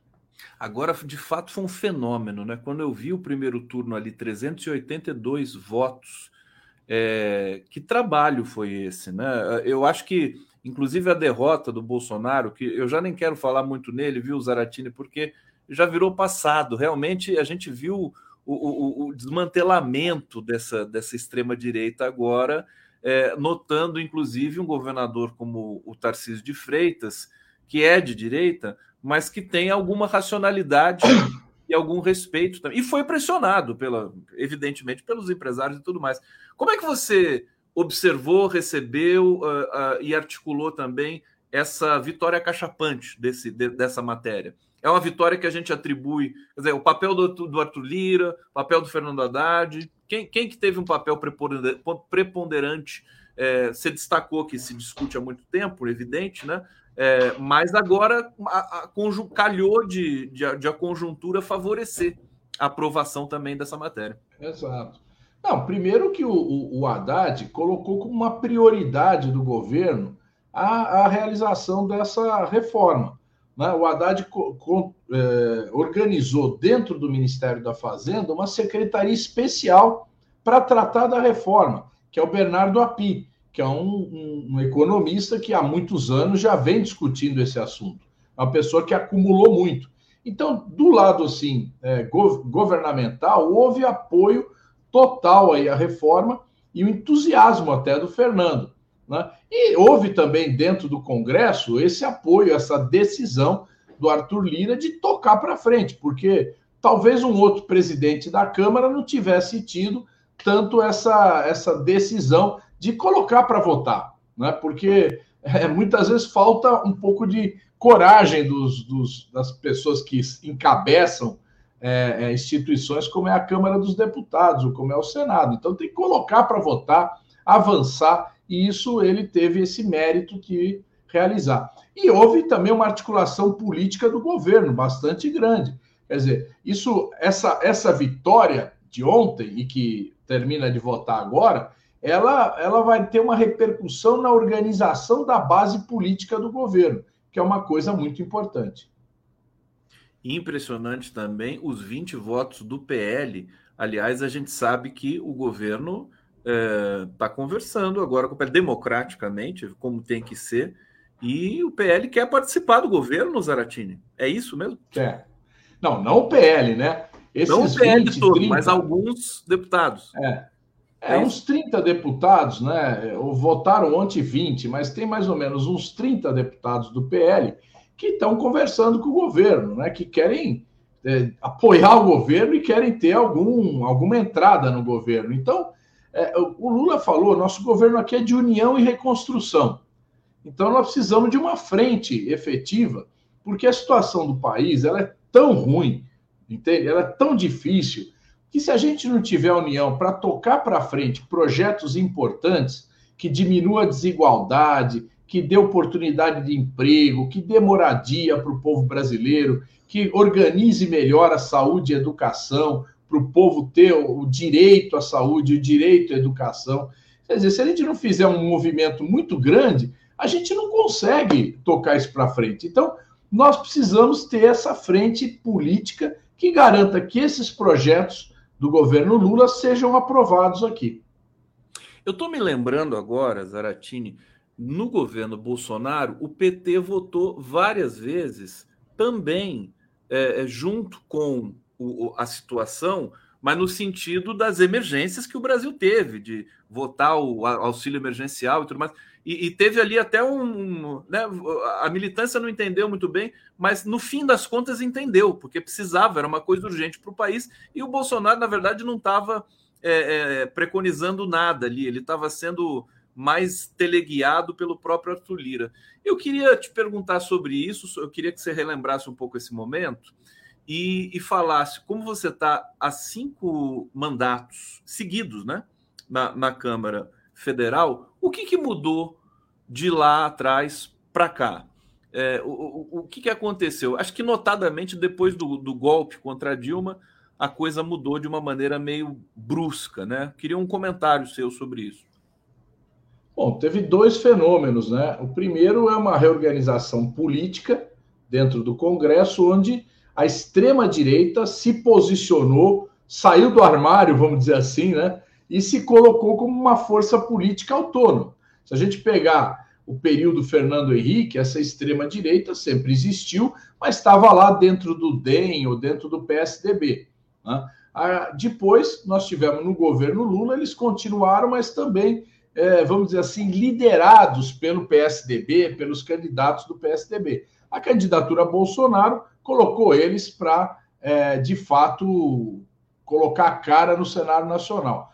Ao mesmo tempo, teve um fortalecimento do Centrão. Né? O Centrão, que era, foi forte na Constituinte, ele foi se diluindo durante os governos do PT e no governo Temer ele se recompôs. E aí acontece um fenômeno importantíssimo. Eles conseguem tomar conta de uma parte do orçamento público. Então, hoje, o Congresso Nacional ele detém muito mais poder sobre o orçamento do que há 10 anos atrás, do que há seis anos atrás ou sete.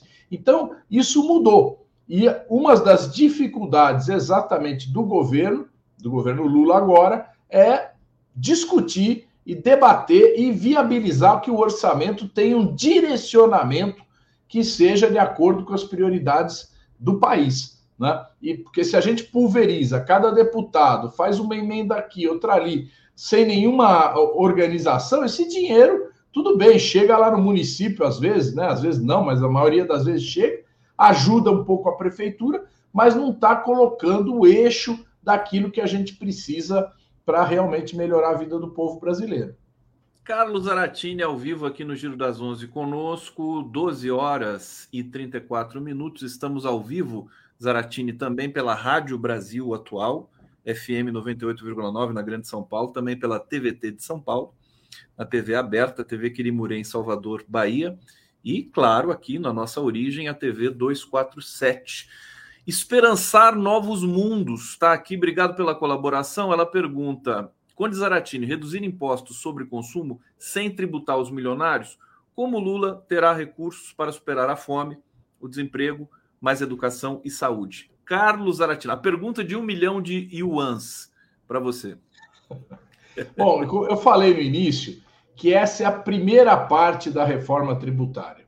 Resolvida essa primeira parte, nós temos que ir para a segunda, que é a reforma do imposto sobre a renda, sobre a propriedade, sobre as heranças e sobre as grandes fortunas. Porque aí sim é que nós vamos começar a mexer naqueles que têm muito, nos bilionários, aquele 1% da população brasileira que detém 50% da renda nacional. Então, nós precisamos, de fato, desonerar, né, reduzir os impostos que os mais pobres pagam, para que a renda deles aumente, e começar a tributar os mais ricos, os bilionários. Então, e, e isso nós vamos precisar fazer muita política, Conde, porque toda vez que você fala em mexer em imposto, o camarada que ouve, ele acha, oh, vai meter a mão no meu bolso. Então nós vamos precisar deixar claro, nós não queremos mexer com a classe média. Nós não queremos que a classe média pague mais imposto, nós queremos que ela pague menos imposto. E nós queremos que aqueles que a gente nem conhece, nem enxerga na rua, porque eles andam de helicóptero, eles passam férias na Suíça, eles têm ilhas, esses aí é que precisam pagar é, alguma coisa para o nosso país se desenvolver. Em todos os outros países do mundo desenvolvido, os ricos pagam imposto e pagam fortemente imposto. Então, no Brasil também nós precisamos rever essa estrutura desses impostos que recaem sobre a renda e a propriedade. Carlos Aratini, é, o CARF e o arcabouço acabaram ficando para agosto, depois dessa ainda maratona. Não, ainda não sabemos. Pode, pode, pode ser, que dê tempo. Pode ser Vamos que dê tempo. tentar votar hoje.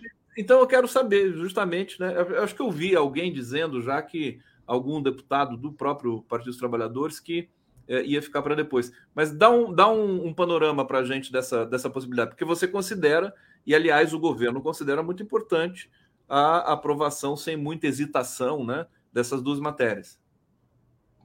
Bom, o CARF é uma espécie, para quem não sabe, né, uma espécie de, de tribunal, entre aspas, que julga as multas que a Receita Federal aplica. Então, é, se uma empresa ela é multada, ela pode recorrer na delegacia é, de primeira, ali da, na delegacia da Receita, ali do, do estado dela, né? Se não conseguir, ela pode recorrer ao CARF. E o CARF tem lá um sistema, tinha né, um sistema de voto paritário. Então, o mesmo número de representantes dos contribuintes e representantes do governo. Se houvesse empate, quem desempatava era o presidente, que era um representante do governo. No governo Bolsonaro, eles tiraram esse voto de qualidade e, se houvesse empate, então quem ganhava era a empresa. E isso prejudicou muito a arrecadação do governo. O que o Haddad propôs agora é retomar o voto de qualidade. Ou seja, a empresa, se ela perder porque houve o voto de qualidade, ela ainda pode recorrer à justiça. Né? Então, ainda tem um outro recurso. Então, nós vamos tentar restabelecer esse voto de qualidade. Por quê? Porque as empresas gastam milhões de reais com engenharia tributária. Né? Esse termo eu não sei se todo mundo conhece, mas existe. Planejamento tributário e engenharia tributária. É como achar as brechas nas leis para que eles escapem dos impostos. Muita né? Como gente é que mexe na contabilidade? Né? Hã? Muita gente chama de pedalada, né? É, então, mas é, na verdade são contabilistas, são advogados que fazem um trabalho de achar, olha, como é que você faz para pagar menos imposto. Então, com isso, é muito dinheiro que vai embora, né, que deixa de ser pago. Então, a gente quer restabelecer essa justiça tributária. E o outro projeto que já foi aprovado na Câmara e foi para o Senado é o, o, o, a nova lei fiscal, que a gente que tem gente que chama de arcabouço, né? Eu prefiro falar nova lei fiscal, que é uma lei que vai permitir ao governo aumentar suas despesas com investimento, principalmente. Então, houve modificações no Senado, principalmente retirou dos limites o Fundeb, o Fundo da Educação Básica, os gastos de ciência e tecnologia e o Fundo Constitucional aqui do Distrito Federal. Então, é uma votação muito simples, a gente é, pode vencer isso rapidamente e a gente espera que, resolvido o CARF hoje e o, o, o, a nova lei fiscal, a gente vai ter, e a, e a reforma tributária, a gente deu um passo enorme aí para começar a tratar de outras coisas que precisam ser resolvidas. Tem muita coisa para trabalhar, para fazer nessa Câmara, nesse Congresso, né, Zaratino? O dólar já caiu hoje, né? O dólar gostou caiu. da aprovação é, da reforma tributária. É, e os destaques, se não me engano, devem estar sendo votados agora? Vão ser votados é? Tá para começar a votação aqui, ainda não tá começou. começar daqui a pouco. o pessoal precisa dormir um pouco, né? Comer alguma coisa. Não, rapaz, o Lira, se sabe... deixasse o Lira, ele ia até 5 da manhã, né? É.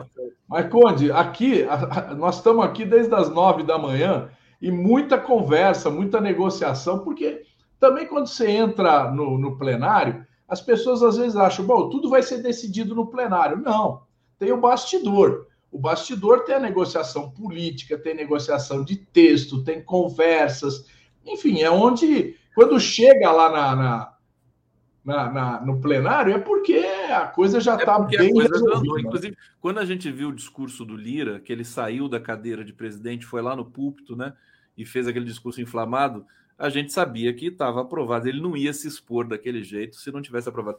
Agora, Saratini, sem querer ser poliana e já sendo, parece que o clima no, na, no Congresso tá bom.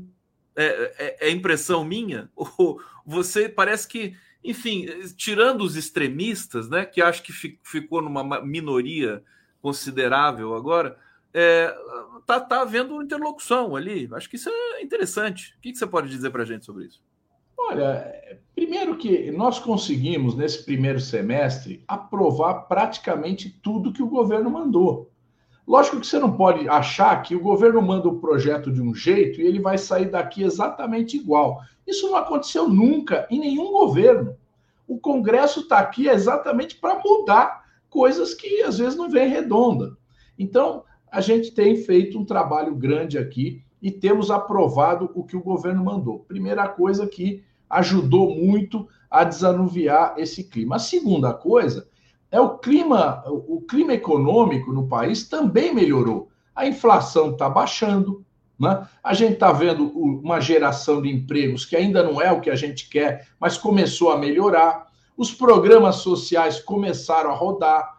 Então, as coisas estão aparecendo. Só não, só não ajuda esse energúmeno aí do Banco Central, né? esse Costa é, é, Campos Neto, que mantém a taxa de juros elevadíssima. Se ele abaixasse a taxa de juros, a gente teria um deslanche fantástico do governo. Eu acho que, ainda que ele diminua pouco a partir de agosto, nós vamos chegar no final do ano com um clima econômico muito bom. E isso reflete dentro do Congresso, porque, afinal, quem está aqui vive com outras pessoas que estão fora. Tem famílias, tem é, as suas empresas, trabalham em empresas, tem relações, tem sindicatos. Então, todo mundo tem o seu relacionamento. Se lá fora do Congresso está funcionando melhor, reflete aqui dentro também. Aí o Carlos Aratini trazendo aqui essa, essa, esse bastidor do Congresso Nacional. Pessoal aqui tem um pouco de ceticismo aqui no bate-papo, eu vou até ecoar aqui alguns comentários. Sônia Laura dizendo Lira vai se dar bem, tem os seus interesses. É, deixa eu ver aqui. É, Giovana Meira, o inelegível está maluco com a popularidade de Lula? que a cada dia cresce. Verdade, a última pesquisa de popularidade, o Lula cresceu mais um pouco. Tem um, tem um projeto, você escreveu sobre um, um, a questão de uh, setores ali da direita uh, tentarem votar a matéria para uh, anistiar o Bolsonaro, né? Para derrubar a ineligibilidade. É isso? Está correto? Essa, essa minha lembrança tem Esse, tem esse projeto, é um projeto que o pessoal aí, o, um deputado do Rio Grande do Sul chamado Sanderson, que é bolsonarista, apresentou. Ele quer uma anistia. Como ele sabe que não dá para fazer uma anistia só para o Bolsonaro, ele pegou um período de tempo maior para tentar conseguir novos aliados, né? Mas eu acho que tem pouquíssima chance de prosperar. Né? O bolsonarismo está muito isolado aqui na Câmara, né? Eles não conseguem colocar as pautas. Fizeram aquela CPI do MST, que é uma, é uma bo bobagem, né? O tempo todo só de. eu nem lembrava mais das CPIs. É. Fizeram a CPMI do 8 de janeiro, que está investigando eles. Né? Isso é a coisa mais louca que eu já vi. Alguém fazer uma CPI, CPMI, para se auto-investigar. Enfim, a gente não queria fazer essa CPMI. Eles insistiram, nós vamos fazer e vamos chegar em quem realmente é responsável pelo 8 de janeiro. Parece que eles se deram conta disso uh, agora há pouco tempo, que eles não, eles não querem mais prosseguir com, com a CPI do 8 de janeiro. Você tem essa informação, não? É, eles estão eles estão no mato sem cachorro, né? Porque ali eles não conseguem. A grande tese deles é que houve omissão por parte do G. Dias, do, do general G. Dias, que era o chefe da, da, da. Do GSI. GSI, desculpa e do Flávio Dino. Então eles querem é provar isso. Mas, pô, tem tanta coisa. É, foi financiamento dos atos golpistas, foi tentativa de bomba no aeroporto, foi ah, derrubaram várias torres de transmissão de energia, né, atentados terroristas, fizeram o que fizeram aqui, fizeram os acampamentos, é tanta coisa contra eles, aquelas propostas malucas de golpe, né, que, que eles têm lá os textos de o que, que o Bolsonaro devia fazer. Então, é lógico, a CPMI, quanto mais ela avançar e chegar no general Heleno, no Braga Neto, no general Paulo Sérgio, né, que tentou o tempo todo desacreditar as urnas eletrônicas, a gente vai chegar numa articulação que, de fato, é, é quem organizava a extrema-direita, né, os financiadores do golpe, né, aqueles que puseram dinheiro para valer aí no sistema. Então, é, é, lógico, tem aquela, aquele bando de louco que veio quebrar tudo, mas aquilo era uma parte. Né? Existiam outros elementos, né, inclusive relatórios que a gente já, já viu de que existiam boinas vermelhas. Boinas vermelhas são os paraquedistas do exército. Né? Então, eles são muito unidos. Né? Então, os boinas vermelhos antigos, o Bolsonaro foi boina vermelha, eles estavam organizados para intervir mais fortemente, não os da ativa, os, os reformados, né? os que estavam fora da ativa, mas estavam armados, tinha informes de gente armada ali, preparada para atos mais consequentes, mais fortes do que os que foram feitos. A verdade é que o Lula tem muita sorte, né, Zaratini? Não é assim que as pessoas estão falando. Quer dizer, ele tem. Porque, porque segurar esse. Tô, claro que eu estou brincando aqui, o Lula tem competência, né? E o governo também nesse sentido. Quer dizer, o Flávio Dino, uma performance é, muito consistente diante de tudo isso, né? O próprio STF, o, o STF também, né? Na, na pessoa do Alexandre de Moraes, ele tem muito, muita coragem para enfrentar isso. Acho que foi enfrentado de maneira correta é, e a gente está avançando. A impressão que dá realmente é essa. É, Zaratini, vamos falar um pouco do, do. Você falou do Banco Central, talvez seja a última, o último bastião do atraso que ainda nos é, é, contempla, mas parece que está tudo muito encaminhado, né? para que em agosto o juro comece a cair. Inclusive, o próprio mercado está fazendo previsões de que o juro eh, nesse ano de 2023 possa fechar em 12%. É, será que é uma matéria já superada? Quer dizer, o trauma aí com essa herança maldita do governo Bolsonaro, do Paulo Guedes, o Campos Neto? Não, ainda não. Nós vamos ter aí é, mais um ano e meio de Campos Neto. Né? Porque não é só baixar meio por cento juros. Baixar meio por cento juros é muito pouco. Ele precisa realmente ter uma queda consistente dos juros. Né? Então, é, é, é, o, o, Banco Central ele tem que se alinhar com a política geral do governo, que é a política desenvolvimentista. Como houve a aprovação da autonomia, ele faz uma política que vai contra a política do governo. Né? Enquanto o governo quer colocar mais renda no bolso do povo, quer gerar emprego, a política dele é de puxar o freio. Então, nós vamos ter mais um ano e meio de disputas, eu não tenho dúvida. E só para lembrar, viu, Conde, nós temos um problema também de que as agências ainda estão pilotadas pelos bolsonaristas. A ANAC, Agência Nacional da Aviação Civil, contrariamente à orientação do governo, aceitou títulos da dívida para pagamento da privatização de Congonhas. Congonhas foi privatizado, você entende? Então, é, é, nós temos vários problemas. A ANEL, a ANEL cria muitos problemas também para a gestão do governo.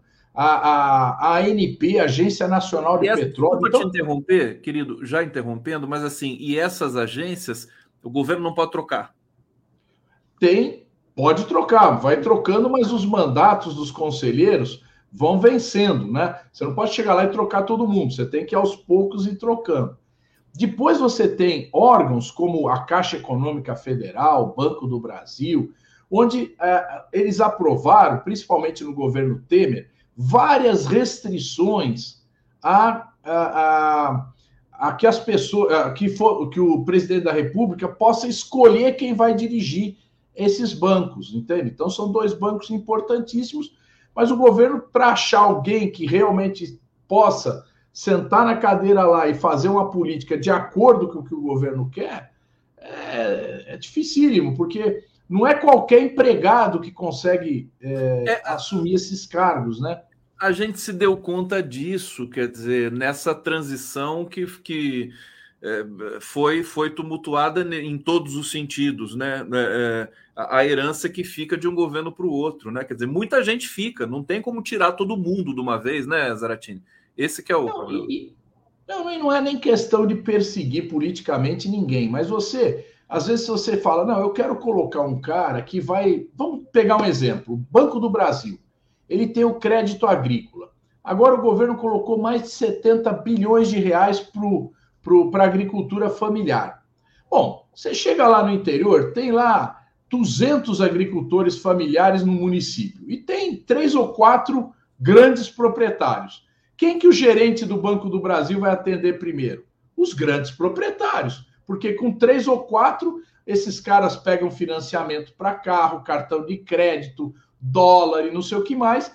Eles usam o banco, então o gerente prefere tratar com eles do que tratar com 200 pequenos proprietários, né? da agricultura familiar. Então, para mudar essa concepção de milhares de, de, de, gerentes do Banco do Brasil, você precisa ter uma diretoria que diga: não, nós vamos mudar a forma de atuar. Você precisa criar uma nova cultura dentro da empresa que fala: olha, a minha prioridade é atender o pequeno, não é atender o grande. O grande ele se vira fácil, vamos atender o pequenininho. Então, essas coisas é que a gente precisa é, é, a Caixa Econômica Federal. Eu não me conformo de ter tanta fila na Caixa Econômica Federal. Mas se você tiver uma conta lá e quiser pegar uma, um cartão, você vai ficar uma hora, uma hora e meia na fila. Encher o saco. O INSS. O INSS tem um milhão e meio de pessoas esperando os benefícios. Conde. Então, são coisas que, que a gente tem que resolver. Agora, para eu resolver o INSS, precisa trocar o superintendente nacional, os superintendentes regionais, os chefes e tal, tal. Não digo trocar porque o cara é bolsonarista, muitas vezes é trocar porque o cara não está antenado com a política do governo, não está entendendo que esse governo quer trabalhar para o povo brasileiro. É outra filosofia. Né? Não, o, o funcionário público ele tem que ser realmente um servidor público. Carlos Aratini, estamos chegando ao final aqui do nosso Giro das Onze. Nós temos aqui dois minutinhos ainda para fechar. Zaratini, eu queria perguntar para você de perspectivas e, e, do que, que, você, o que, que o governo está pensando para o segundo semestre e, e, a, e, o teu mandato também, quer dizer, o que, que você vai focar nesse próximo ciclo aí do, do começo desse governo Lula 3? Bom, primeiro que o, o, o governo tem muitas tarefas para fazer. Né? Nós vamos ter que fazer a segunda parte da reforma tributária, que é muito mais difícil, porque vai mexer com grandes interesses. Nós precisamos colocar para andar a reforma agrária, tem 60 mil famílias acampadas, e a situação dos assentamentos precisa melhorar muito, porque falta água, falta é, estrada, falta é, implementos agrícolas na maioria dos assentamentos. Então, nós precisamos mexer nesse ponto. Nós precisamos mexer em alguns pontos da legislação trabalhista para proteger o trabalhador de aplicativo, para a gente restabelecer a justiça do trabalho, para restabelecer a força do movimento sindical. Né? Nós precisamos mexer na previdência também, porque as mulheres, principalmente as mulheres que chegam aos 50, 60 anos, se elas não é, é, conseguiram trabalhar, recolher é, a contribuição durante 15 anos, elas não se aposentam. Nós precisamos tratar de vários assuntos que são estruturantes. O investimento na educação, nós precisamos. A ideia do governo é chegar a mil institutos federais de educação, então nós vamos ter que arrumar orçamento para isso. Né? Então, são várias coisas que a gente vai ter que colocar em marcha ainda né, que, que ainda precisam caminhar e que faz parte daquilo que o Lula se comprometeu. Nós precisamos reduzir o imposto de renda de quem ganha até 5 mil reais, que é uma promessa de campanha. Então é muita coisa, né? Eu estou aqui agora é, trabalhando muito aqui como vice-líder do governo no Congresso. Dá um trabalho enorme isso, viu, Cone?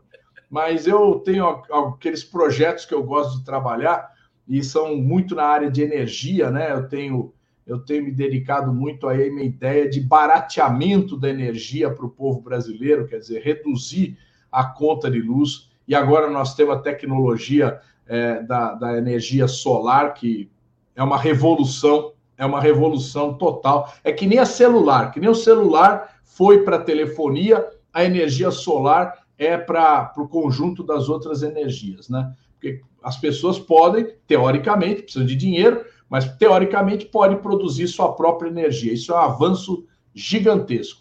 Né? E nós precisamos garantir que as pessoas tenham esse direito. Os kits já estão sendo vendidos aí na internet, quer dizer, é, pare de pagar é. energia elétrica, bote. É. Né? é, mas precisa de dinheiro para fazer isso, né? E a maioria do povo não consegue ainda. Tem que e, abrir um subsídio para as placas.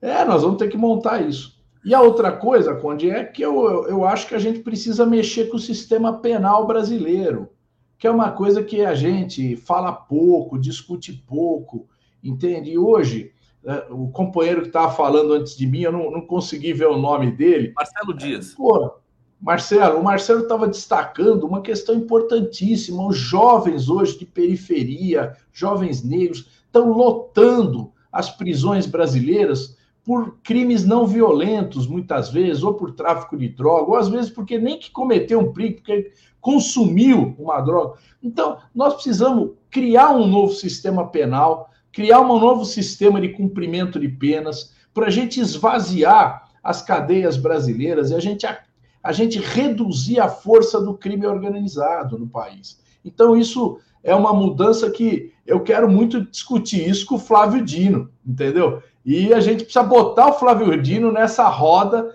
porque eu acho que ele está debatendo muito bem as coisas, mas o Ministério da Justiça tem que fazer justiça no Brasil. Carlos Aratini, olha, felicidade imensa te receber aqui. Obrigado, privilégio te ouvir. E vamos, vamos travar esse debate. Inclusive, você volta mais vezes aqui para a gente falar desses projetos tão importantes aí para o Brasil. Agradecer a todos que nos acompanharam aqui no Giro das Onze. Um excelente fim de semana para todos nós. Semana que vem estaremos de volta aqui mais uma vez, às 11 da manhã. Obrigado a todos. Obrigado, Carlos Aratini. Obrigado, Conde. Bom dia a todos.